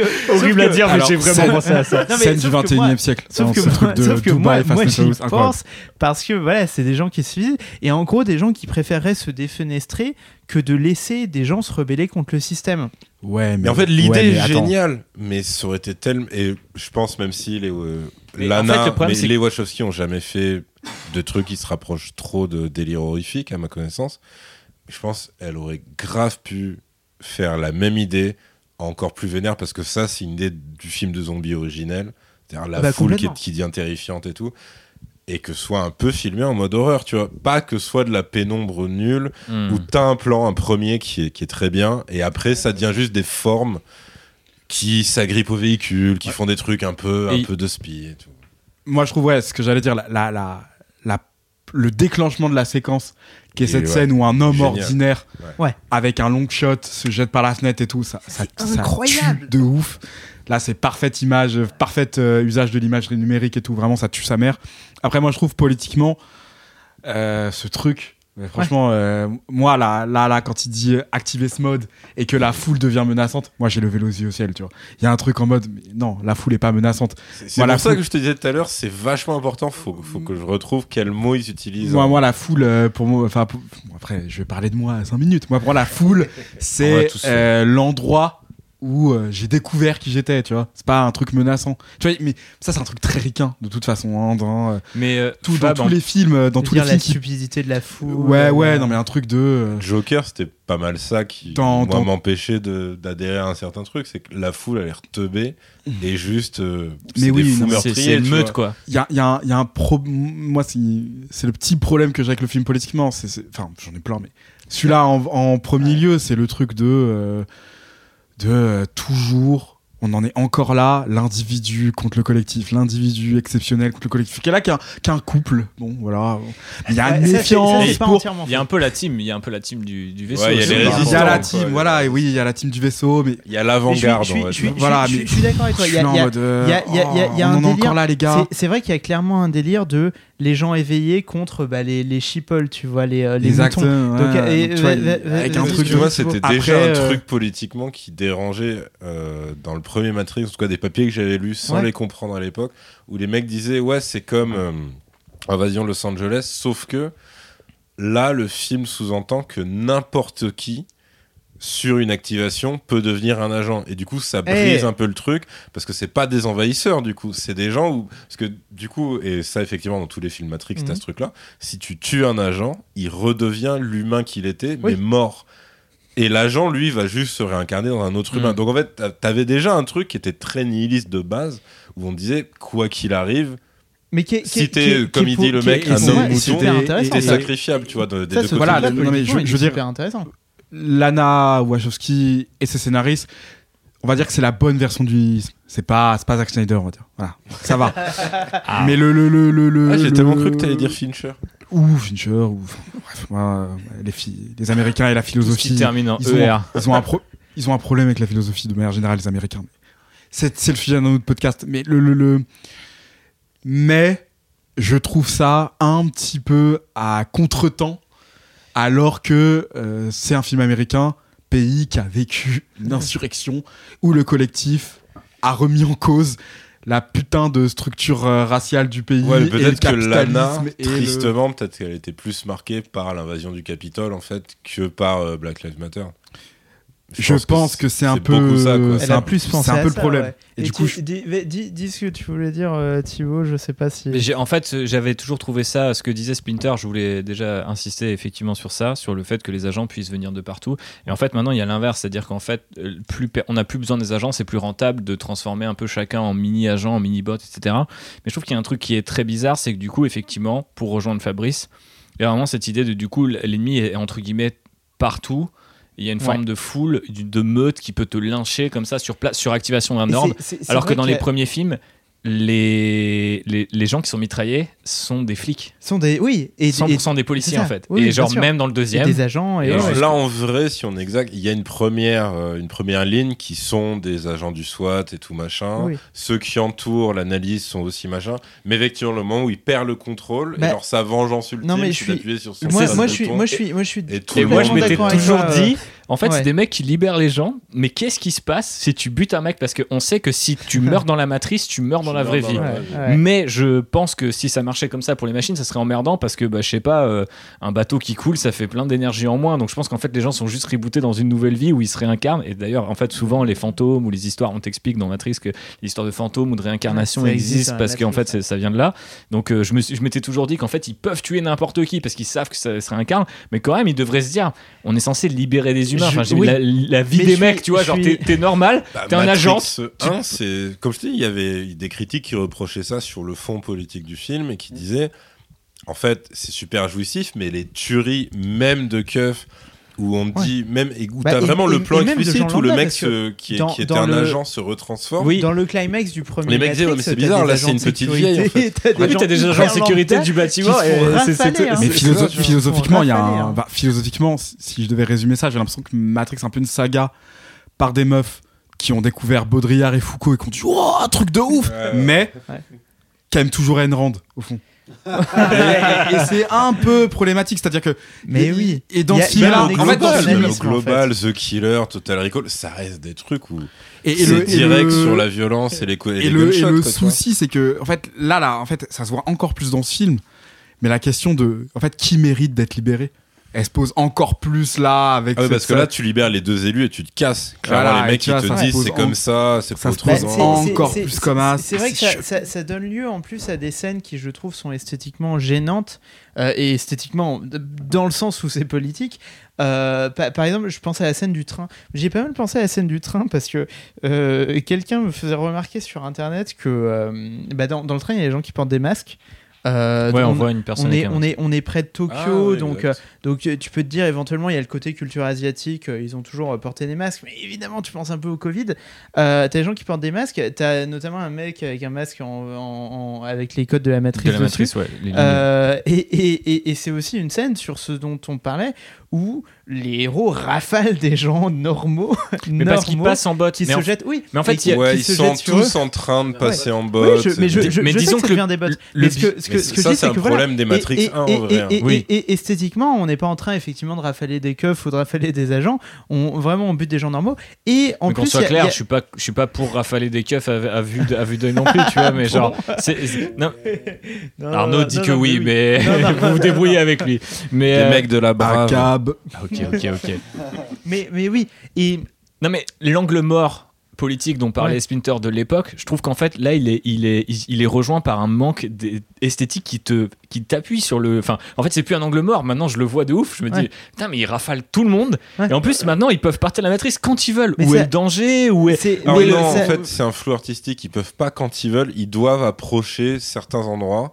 Et là, ils ont plus besoin de téléphone ou de cabine, mais ils peuvent pas le faire euh, sur commande non plus. Parce que sinon, pense- mais bah, factuellement, il y a dans plein le de film, moments ils le font. pas. Mais oui, oui, factuellement dans- dans, dans le le film ils, ils Mais finissent par le faire quand c'est ils veulent c'est Ah ouais, dans le dernier acte, ils sortent n'importe comment. Mais non, parce que le mec est en train de leur dire euh, partez, euh, machin, allez vite, allez là-bas et tout. Tu- Mais pourquoi en fait? Juste débrancher, tu vois. Si c'était. si- Mais bon, clairement, là, ça devient un mais truc dans, de dans le dans la dans, dans scène du train, tu vois, c'est vrai que je vois complètement ce côté belle, hein. Euh, de genre euh, ouais nous on est une petite team de gens éveillés et stylés et vous vous êtes des merdes, vous êtes des moutons et, euh, et vas-y et, et, et, et niquez vos races. Mais par contre ce que ce que ce que ce que. Là, là où, là où je suis pas entièrement euh, d'accord avec ce que tu disais, Fabrice, enfin, je suis, je suis vraiment d'accord sur le côté exceptionnalisme versus les moutons, mais je trouve que ça reste intéressant politiquement parce que pour moi, euh, elle continue un propos qu'il y avait déjà dans les, dans les Matrix originaux par rapport notamment au fait que les, que les, que les agents pouvaient prendre possession du corps de n'importe qui et que Smith, euh, ça devenait son modus operandi de, de, de, de, de- vraiment s'assimiler dans tout le monde, etc c'est, et ça fait partie des lectures euh, dont, dont Lana euh, rigole sans doute, euh, mais la, la lecture sur le fascisme et sur la manière dont, dont, dont Smith, euh, c'est un fasciste, tu vois. Oui, parce que sinon, un- Smith, c'est rhinocéros. c'est un- Mais- Enfin, mais- c'est vraiment Ouais, c'est ça, c'est- voilà, rhinocéros. y a pas C'est ça. de- mais même, mais même ça c'est explicité dans le film Voilà, ça c'est explicité dans le film, notamment voilà, dans cette réplique que j'ai beaucoup aimée, où Smith dit à Neo euh, Oui, mais tu comprends la différence entre toi et moi, c'est que n'importe qui. Non, euh, euh, n'importe qui peut être Néo mais moi j'ai toujours été n'importe Moi, qui j'ai toujours été. Euh, Moi, j'ai toujours été n'importe qui. Et et- et- il y a cette idée que Néo, Bah, c'est les deux les- révolutions. en Mais fait. voilà, c'est les Ouais. deux Pour des révolutions. raisons Mais c'est- complètement mais c'est différentes. vrai. ouais. Mais euh, pour, pour le coup, euh, c'est Zev Sternel qui définit le fascisme comme la droite révolutionnaire. Le, le fascisme, c'est juste la droite qui veut faire une Ouais, révolution un de droite. armé. Et, tout, Et, ouais. et, et euh, euh, Néo, en fait, c'est l'exceptionnalisme. C'est cette idée que euh, n'importe qui peut devenir Néo, mais à un moment, il faut quand même que ce soit quelqu'un qui se mette à faire ce truc-là. Alors que Smith, c'est ce truc où vraiment le, le, le, le, le, le bonhomme lambda, le bolos de ton Oui, café, c'est ça, deviendrait euh, l'homme De- providentiel. euh, machin, et, et- qui et- truc, et peut, et, peut, et peut devenir un fasciste à tout moment. Et, et il, peut vriller. Et, et pour moi, et en plus, vu que la scène des bottes intervient après ce dialogue-là, il y a vraiment ce truc de genre, le mec lambda, tu sais pas où il va vriller, tu vois. Quand tu, quand, mais quand- du coup là ils sont activés et ils vrillent alors que Smith a trois films pour vriller tu vois Oui, oui, avec. Et Et surtout, clairement. Smith est contre la matrice Oui, c'est ça, officiellement et objectivement Oui, oui, à ah, ce moment-là. C'est pour sûr. ça que c'est marrant pour- parce que pour- si c'est purement une lecture politique, en fait, t'as la révolution de gauche et la révolution de droite. Mhm. Donc en gros, Oui. Mais- vraiment l'extrême droite absolue Je qui pense, dit je pense que c'est le cas. hein. moi je veux prendre le pouvoir par la force, par les armes, versus l'extrême gauche absolue qui dit bah moi pareil, mais en fait avec les gens. Ouais. Et euh, et t'as le système qui dit en fait je vous aime pas tous les Tous deux les parce que vous êtes des fouteurs de merde bizarres. Ouais. Et effectivement, quand le système perd, parce qu'il est trahi du coup par euh, Mhm. Smith, donc qui serait l'extrême droite, mais d'une manière euh, du coup très virale, très bizarre, très imprévisible et tout, parce que c'est ça au final. euh, Oui, c'est une espèce d'extrême ils le font, ils ils libertarienne. l'éjectent de la narration en C'est disant ça. c'est aussi un peu un anarchiste. euh, Ouais, enfin clairement, qui, qui agit que pour lui-même. fameux quoi, mais anarchiste ouais. de droite. c'est- Ouais, C'est un anarchiste comme, euh, quoi, ouais, comme, Comme comme Frank un anarchiste royaliste. Comme, Ouais, euh. Moi, j'allais pas dire comme Frank Miller. L'anarchie, c'est le roi plus. Enfin, c'est Voilà, le- c'est le vois, peuple plus un. Bon, moi, je dirais, voilà, c'est un tirardisson, tu vois, au grand max. Mais en gros, en termes d'anarchisme, tu vois, c'est un anar royaliste, tu vois. Moi, c'est comme Mais ça oui, que je oui, les oui. vois, ces mecs-là. Mais c'est parce que moi j'y ai pensé aussi sur le moment d'alliance objective Ouais, entre, c'est ça, en entre fait. Smith et Neo. C'est-à-dire le- le- ouais, c'est ça. Étrange. Le moment où Smith lui, lui dit explicitement Bon, c'est là que notre alliance prend fin. Mais vraiment, il théorise le truc de genre À un moment, euh, nos intérêts étaient les mêmes, donc on s'est battus ensemble. Tu vois, y a Après, pas ce qui de est cool, souci. c'est que ce moment dure clairement 3 minutes. Oui, oui. Montre en main, où c'est juste euh, bah, Smith qui trahit le boss de la matrice. Mais c'est vrai qu'il y a un peu l'idée. voilà. Moi, moi, tu vois, je vois J'aime presque. bien l'idée que le boss de la matrice soit présenté comme un mec qui est pas euh, extrême du tout. Ouais. Parce que justement, c'est pas euh, un Bah, idéal c'est- de C'est complotiste. la. C'est la. justement, c'est c'est la- pas l'architecte, c'est pas un mec qui a 10 000 écrans, Ouais, c'est juste ça. un pauvre connard avec un chat. Qui Par pense contre, il avoir est tout compris. entouré d'une armée de keufs. Pour moi, pour moi, cette nouvelle matrice, en gros, elle a ce truc, euh, c'est la République de Weimar, tu vois. C'est, euh, c'est le monde. Non, mais c'est, tu vois, c'est le, c'est le c'est le, c'est- le, c'est pas besoin monde- d'aller chercher la République bien de Weimar rangé. pour moi. C'est le monde bien rangé, de genre, euh, voilà, vous allez vivre une vie confortable, etc. Et qui va être euh, bousculé par deux révolutions concurrentes. en fait, c'est l'ONU, quoi.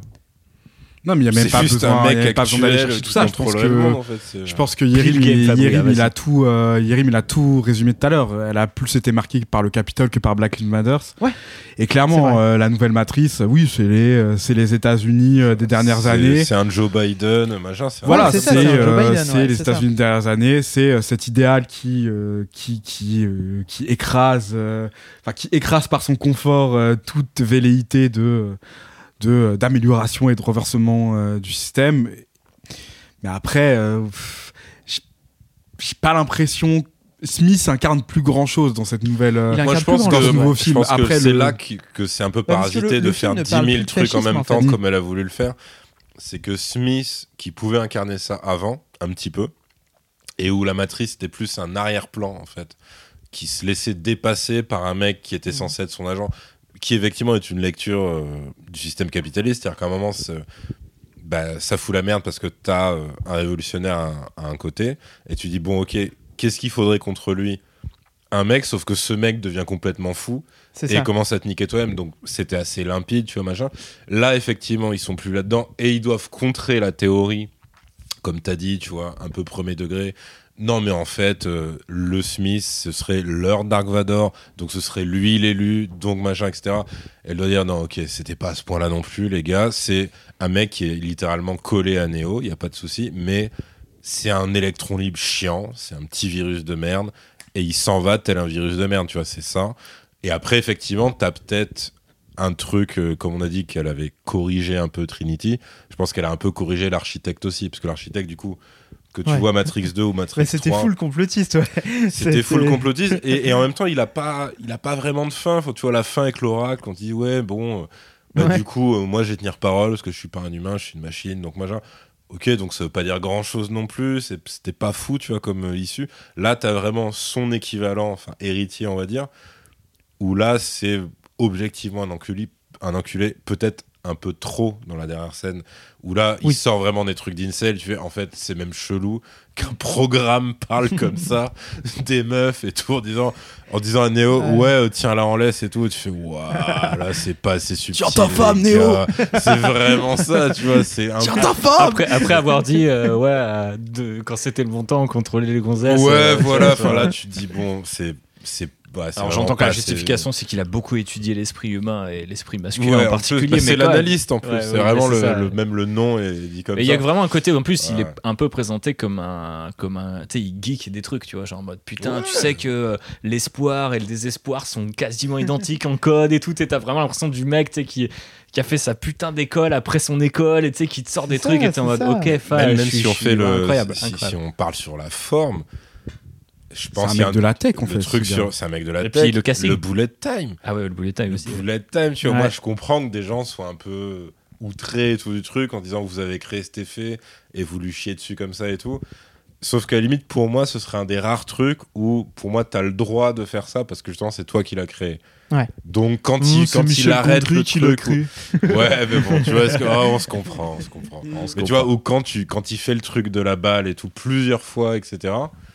dit, Vas-y, en fait, toi, t'as le droit de le faire. Après, quand c'est juste des, honnêtement, tu vois, les programmes rebelles qui arrivent et ça fait une attaque concertée et t'as Smith au milieu et tout. Et là, tu te dis, ok, il y a aucun sens de la Corée. Là, tu, en fait, pourquoi vous avez pas juste rappelé Et puis franchement, vous avez pas juste rappelé quelqu'un d'autre que le mec de John Wick, Et etc. puis euh, le mérovingien euh, qui cite genre ouais je vais te franchise spin-off je sais pas quoi enfin Ça, faut vraiment avoir Ça- Lambert Wilson pour savoir à quel point c'était écrit ou eux qui lui ont filé des mots-clés en disant mets des insultes en français et improvise, mais Mais mets ces mots-cles au milieu. Ça, Parce qu'il y a quand même Mark Zuckerberg, Facebook, j'ai trouvé que c'était vraiment le de vulgarité. Avec Le sneak était mort, il dit à un moment. avec la Ouais, ouais, avec la scène post générique Et tes euh, grands ancêtres c'est ça Mais Ouais. même quand ils ont fini la baston, il dit je m'en bats les couilles, je reviendrai. Il dit pas spin-off, mais il dit Oui, reboot ou je sais pas quoi. Ouais, je vais Ah, un reboot, spin-off, enfin, tu sais, avec- ah avec des spin-off, fuck au milieu. Motherfuck.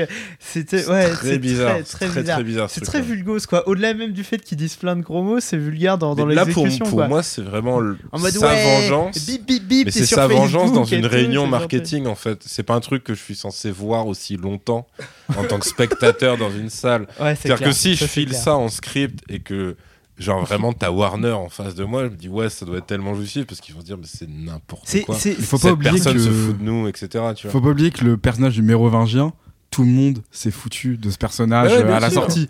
Du coup, je pense qu'il y a quelque chose de. On va aller encore Ouais. plus loin. Enfin, encore a un plus truc loin de. Mais, mais ils, de ils orientent ces insultes, enfin les noms propres qu'ils lui ont filés, c'est quand Oui, même oui. que du, que du truc comme ça. Et moi en plus, Ouais, je peux sûr. pas m'empêcher de mettre le truc en parallèle où t'as as eu des interviews de qui. Bon, Kenny Reeves, clairement le monsieur, je m'en bats les couilles et tout en interview. Mais du coup, t'en avais une de je sais plus quel truc, je crois que c'était pour Matrix, le nouveau jeu. Et en gros, euh, l'intervieweur demande ouais du coup maintenant on parle réellement de métaverse et tout machin. Et en fait tu vois Keanu Reeves, non seulement il est saoulé, non seulement il est consterné, mais en plus il est en mode foutage de gueule de ça. Il est- ouais, il est mais par contre il- sur interview. ça précisément sur métaverse il dit ouais. euh, par contre excusez-moi mais euh, est-ce qu'on peut euh, se mettre tous d'accord pour dire que c'est pas Facebook qui a inventé ce concept et tout machin? Et après, l'autre, il lui parle de NFT et de crypto. Il fait Ouais, c'est quoi les NFT D'accord, c'est ça?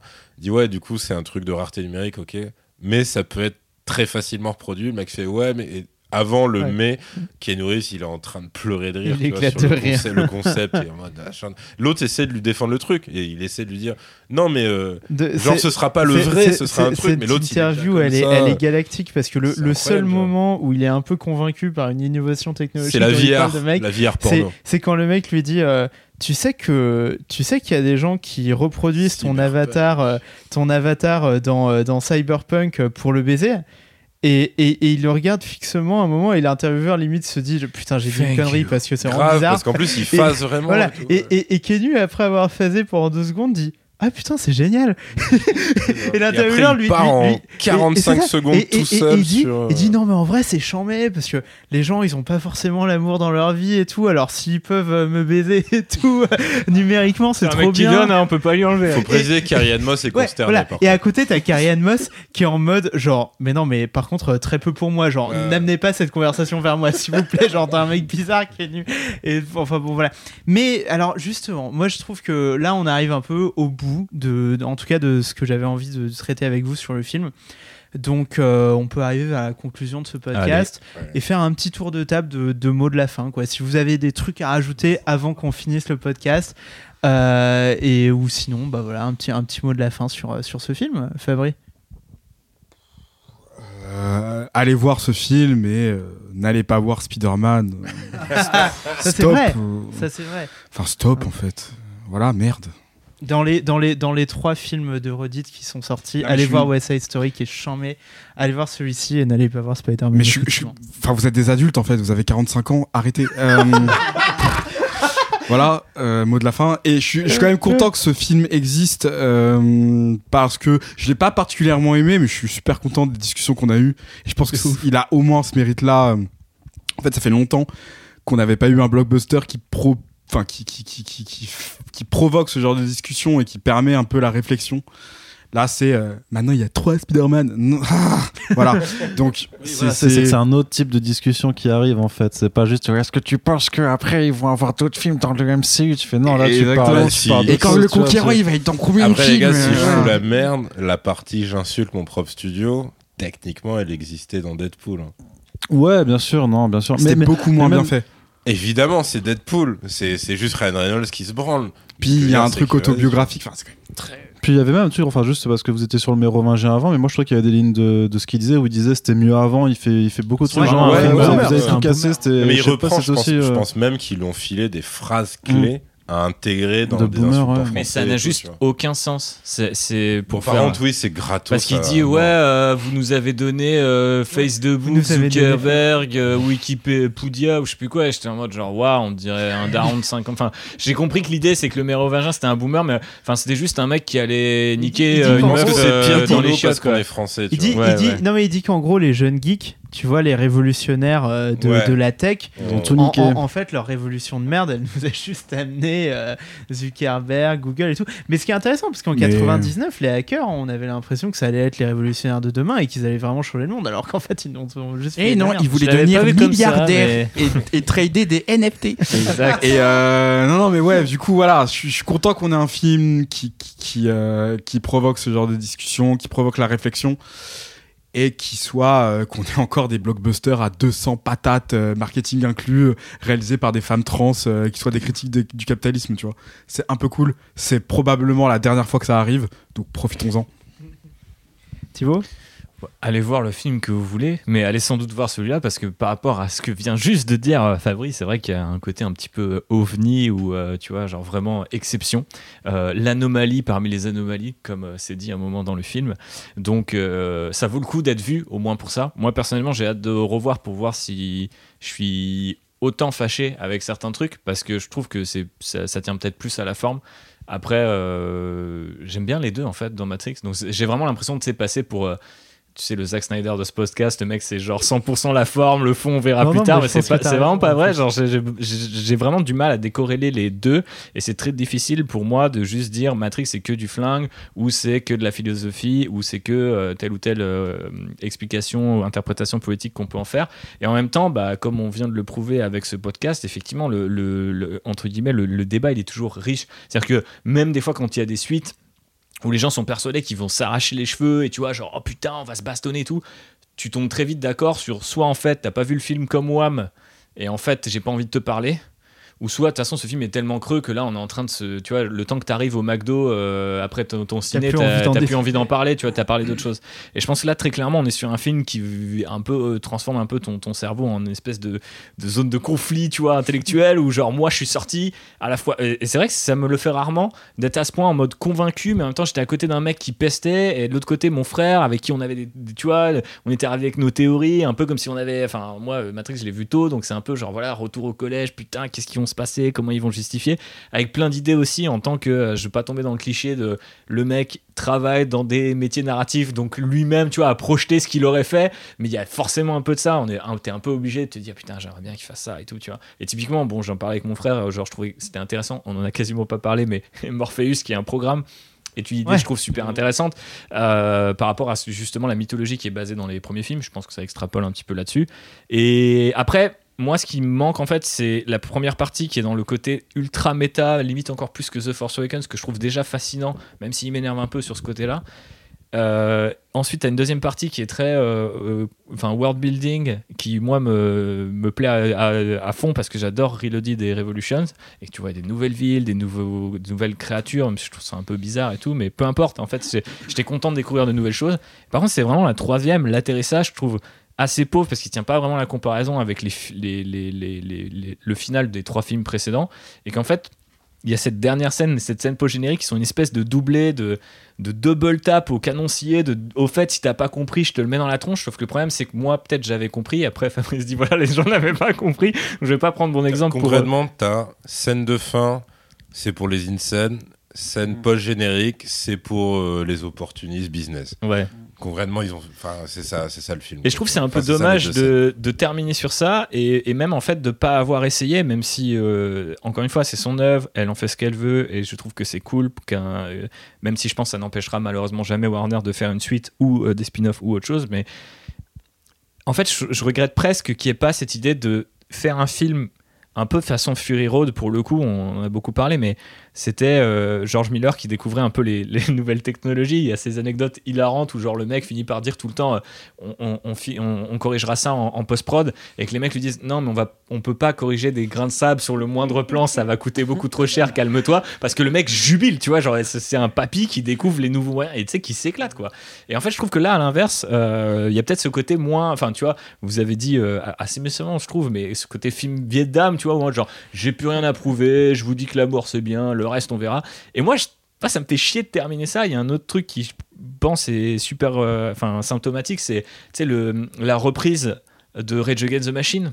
Ouais. Tu vois, je trouve qu'il y a Alors, vraiment, euh, je trouve qu'il y a vraiment un côté genre putain, mais même ça. Alors moi, je, je pensais vu que Rage Against the Machine est censé revenir, est-ce que tu vois, moi, au moment où ils ont annoncé ils reviennent, il y avait un Matrix 4 en développement. Je fais, oh imagine. Nouvelle chanson. Nouvelle chanson à la fin du 4 et tout, tu pètes les Non, plombs. moi, je- tu, tu- tu sais que moi j'avais prévu devant le film, je m'étais dit ah ils vont utiliser une reprise de Rage, Euh, mais mais moi moi je me disais ouais ça va être celle de Denzel Curry et tout ça va être incroyable. Ouais, mais je pensais, non. à un- je m'attendais à un truc soit plus vénère, soit au contraire beaucoup plus doux, ou soit une autre Mais je suis- chanson. ouais, je suis, je suis, je suis d'accord. Bah, ce qui tombe à l'eau, c'est le l'arrangement euh, euh, pour des cuivres. Oui. Je trouve, je trouve que c'est de la Le merde les arrangements. pour- Brass le- Against. Brass Against. Ouais. je trouve que ça c'est de la merde. Mais par contre, je trouve que la meuf, elle est super. Elle est, elle, elle- elle donne à fond. Donc en, vrai, en vrai, moi ça. Splinter disait euh, pisser sur les pisser sur les gens et il se trouve que cette chanteuse a pissé sur quelqu'un dans, un concert il y a un mois voilà c'est sur un fan qui est monté sur scène et tout ouais. Ah oui, elle a dû s'excuser Ouais, après elle a dit publiquement. ça. je trouve que c'est du coup un super parallèle il fallait que Ah, je la place alors, désolé je termine sur ça c'est c'est une vraie horrible punk. mais, euh, Non mais c'est incroyable du coup. Ouais. C'est parfait. Voilà. Du coup, c'est parfait. mais euh, ouais donc je m'arrête là ok je m'arrête, je m'arrête là je m'arrête sur cette anecdote Ouais, non mais c'est parfait. Euh, non, bah écoute, comme je t'ai dit, je pense que je comprends vraiment le côté euh, décevant parce que je pense que même par rapport au. Pas au premier, pas à la première trilogie Matrix, mais même par rapport aux dernières œuvres cinématographiques d'Ewacho, je pense que oui, c'est pas du tout, du tout au niveau en termes euh, d'action. Maintenant, euh, euh, faut savoir que ouais, Lana Wachowski, euh, c'est vrai que c'est pas elle qui est la plus mise en avant, même dans la promo, j'ai l'impression. Mais en gros, elle avait notamment une interview euh, que j'avais lue et où elle disait qu'en fait, euh, en fait, une question principale, c'était ouais, dans les premiers Matrix, vous aviez fait un truc de fou, euh, qui était, vous avez quand même assez plutôt bien vu l'avenir assez proche euh, de l'humanité, dans le sens l'importance croissante de la réalité virtuelle, le côté interconnecté tout le temps, tout le temps, tout le temps, etc. Tu vois. Du coup, euh, est-ce que c'était pas un gros challenge de revenir maintenant et d'essayer de prévoir, euh, du coup, ça va être quoi l'avenir proche maintenant du truc? Et euh, elle disait, oui, mais en fait, c'était pas un challenge parce que c'était pas mon intérêt. Et du coup, là, elle, alors, je pouvais pas du tout anticiper ce qu'allait être le film au moment où je lisais ces lignes, mais en gros, elle disait, bah non, ce serait plutôt se concentrer sur l'humain, du coup, machin. Elle parlait déjà de l'histoire d'amour, etc. Mais euh, alors que ce soit à ce point-là, effectivement, euh, parce que t'as quand même le côté, ça marche parce qu'ils sont amoureux, t'as as un côté très innocent quand même sur, sur la fin du film. Complètement. Euh, mon problème, c'est que la fin du film, quand c'est elle qui se met à voler et à le porter, c'est concrètement un truc que j'aurais pu voir dans un Marvel Studio, que j'aurais pu voir dans n'importe quel autre blockbuster en fait. Et en plus, vu que t'es un incel, ça t'a fait chier que ce soit une Et ah bah, évidemment déjà. Alors moi déjà j'ai vu bah, première scène, j'étais content parce qu'ils avaient fait des cheveux longs à leur Trinity. Après je vois qu'elle est vue du point de vue d'une meuf avec des cheveux courts. Déjà bah, j'ai cassé Et mon bleu. écran. Et bleu. Ouais, Cheveux bleu, bleus, voilà. bleu, en plus. Après, du coup, dans l'écran cassé, j'ai vu que les cheveux étaient bleus. Donc après, j'ai dû uriner dessus, le brûler. enfin, faire, Mais non, non, en gros, euh, il y a- Je suis content d'avoir euh, conclu là-dessus, pardon, j'ai- il faut que je conclue vraiment là-dessus, je n'arrête- j'arrête de parler. donc euh, non, non, pour, pour moi, c'est... euh, En fait, pour moi, c'est un très bon troll. Et en vrai, il faudrait vraiment que je me retape euh, Reloaded et Revolution. Mais ça m'a laissé un meilleur souvenir de spectateur. Donc du coup, c'est juste derrière Matrix 1, pour moi, pour l'instant. Le seul De- bémol que je mets... Ouais, pour l'instant. j'en mets. Ok, je Parce que ça, après je mets un bémol, c'est euh, c'est euh, euh, ouais, c'est quand même que dans Reloaded t'avais des trucs monstrueux. Bah ouais, il y avait des scènes d'action. Autant Revolutions, honnêtement non, même si je sais que ça m'a laissé un très bon souvenir. Ah, le mais contre Smith en mode Dragon Ouais, Ball live action. Voilà, sympa, tu vois, c'est en fait pour moi c'est euh, l'exact inverse de ce que j'ai là en mode euh, pseudo-réaliste Néo contre le nouveau Smith, c'est-à-dire qu'en fait c'est pas si intéressant que ça de les voir euh, l'un contre l'autre. Et en fait, les meilleurs passages, c'est quand ils se parlent. Ouais. Et, et je pense que ça, ça bougera pas. Enfin, en tout cas, c'était pas le cas, évidemment, au tout début, parce que Smith devait devenir Smith. Là, ça va. J'aime bien leur nouvel architecte, euh, qu'on va appeler analyste. Mm. Et euh, j'aime beaucoup Bugs, hein, concrètement. Ouais, j'aime beaucoup Bugs. Concrètement, je trouve que ça va. Je trouve que c'est pas un hasard si c'est elle qui dit la seule ligne euh, qui est censée incarner un peu les Wachowski pour de vrai et dire Ouais. c'est quand même un truc qui comptait pour nous et vous l'avez transformé en un truc futile, Futile, ouais. complètement pété, qui est, enfin tu vois. Donc voilà, non, moi j'aime bien. Et euh, je vais à nouveau euh, réinviter les gens à voir une série qui s'appelle Succession, car dans l'épisode 6 de la dernière saison, il y a, non mais t'inquiète, il y a un personnage de candidat républicain qui est à l'extrême droite de l'extrême droite. Et quand un personnage principal féminin se fout de sa gueule, elle inclut le terme red pill pour se foutre de sa gueule, pour dire ouais mais je connais, je connais ton laïus, tu vas dire ça, ça, ça et ça, it's all red pill baby. Et là en mode vas-y c'est tellement éculé ton truc frérot. Et voilà. Et donc non, non c'est pour dire que c'est très carré, mais je pense que le côté red piller, ouais c'est un truc qui qui a tenu longtemps, on va dire, pour de très mauvaises raisons. Et j'invite euh, aussi les gens à regarder Succession parce que euh, le personnage féminin de la série, qui est, euh, qui est l'héritière d'un empire des médias, qui ressemble un peu à Warner, mais pas trop, dit à un moment, quelqu'un veut euh, lui, lui- lui- la menace de révéler des choses sur Ah. cet empire médiatique, Pas de honte. et elle dit une phrase qui dit We don't get embarrassed. Hmm. Et je crois que ça résume bien l'état d'esprit de Warner vis-à-vis de ce film, qui dit Ouais, c'est clair. Ouais, de toute façon, vous pouvez nous égratigner, nous, tant ça. que vous égratignez pas le produit. Il faut pas oublier. Et hein, je suis pas, euh, euh, Ready Player One, même si c'est un truc que j'ai pas que j'ai pas aimé et la scène que j'ai décrite au début, c'était déjà Warner. Ouais. Ils ont Ouais, ouais. rien à foutre. C'est un moment. Pour le coup, ils sont pas aussi euh, contraignants peut-être que Disney. Que Disney, ouais. Bah, mais ils sont peut-être beaucoup aussi, plus hein, cyniques que aussi que Space Disney. Jam C'est 2, pas, ils ont c'est pas une fait qualité. Space Jam c'est 2, il me juste, semble qu'ils Space se Jam foutent un peu de Legacy, leur Je pense que c'est une boîte qui euh, s'en fout que les gens l'aiment. Ouais, Ouais, non, Euh, ce, ça. qui, ce qui compte pour eux, c'est qu'on aime leurs produits. Ouais, c'est clair. Et, euh, Et même si on Non, les, a- disait, même euh, si on les aime pas, ils, justement, ils s'en battent les couilles. Ils font quoi. du Non mais t'as cité un truc. Space Jam Legacy, ouais. C'est Warner. Ouais, moment, ouais, les mais mecs, c'est ils ont pas honte. Bah, tu sais, justement, on parlait de Fury Road, c'est les- ils ont quand même incrusté, euh, je sais plus quel Looney Tunes dans, Ah, dans mais des scènes de. Fury Road. Bah c'était euh, Speedrunner. Ouais, Ouais. voilà, c'est ça. Alors, euh, Arnaud, mot, Ah mot bah de la vu que j'ai été quand même très très très on va dire euh, j'ai eu peur qu'on qu'on me coupe euh, un peu la parole quoi parce que je, je voyais que je la prenais trop euh.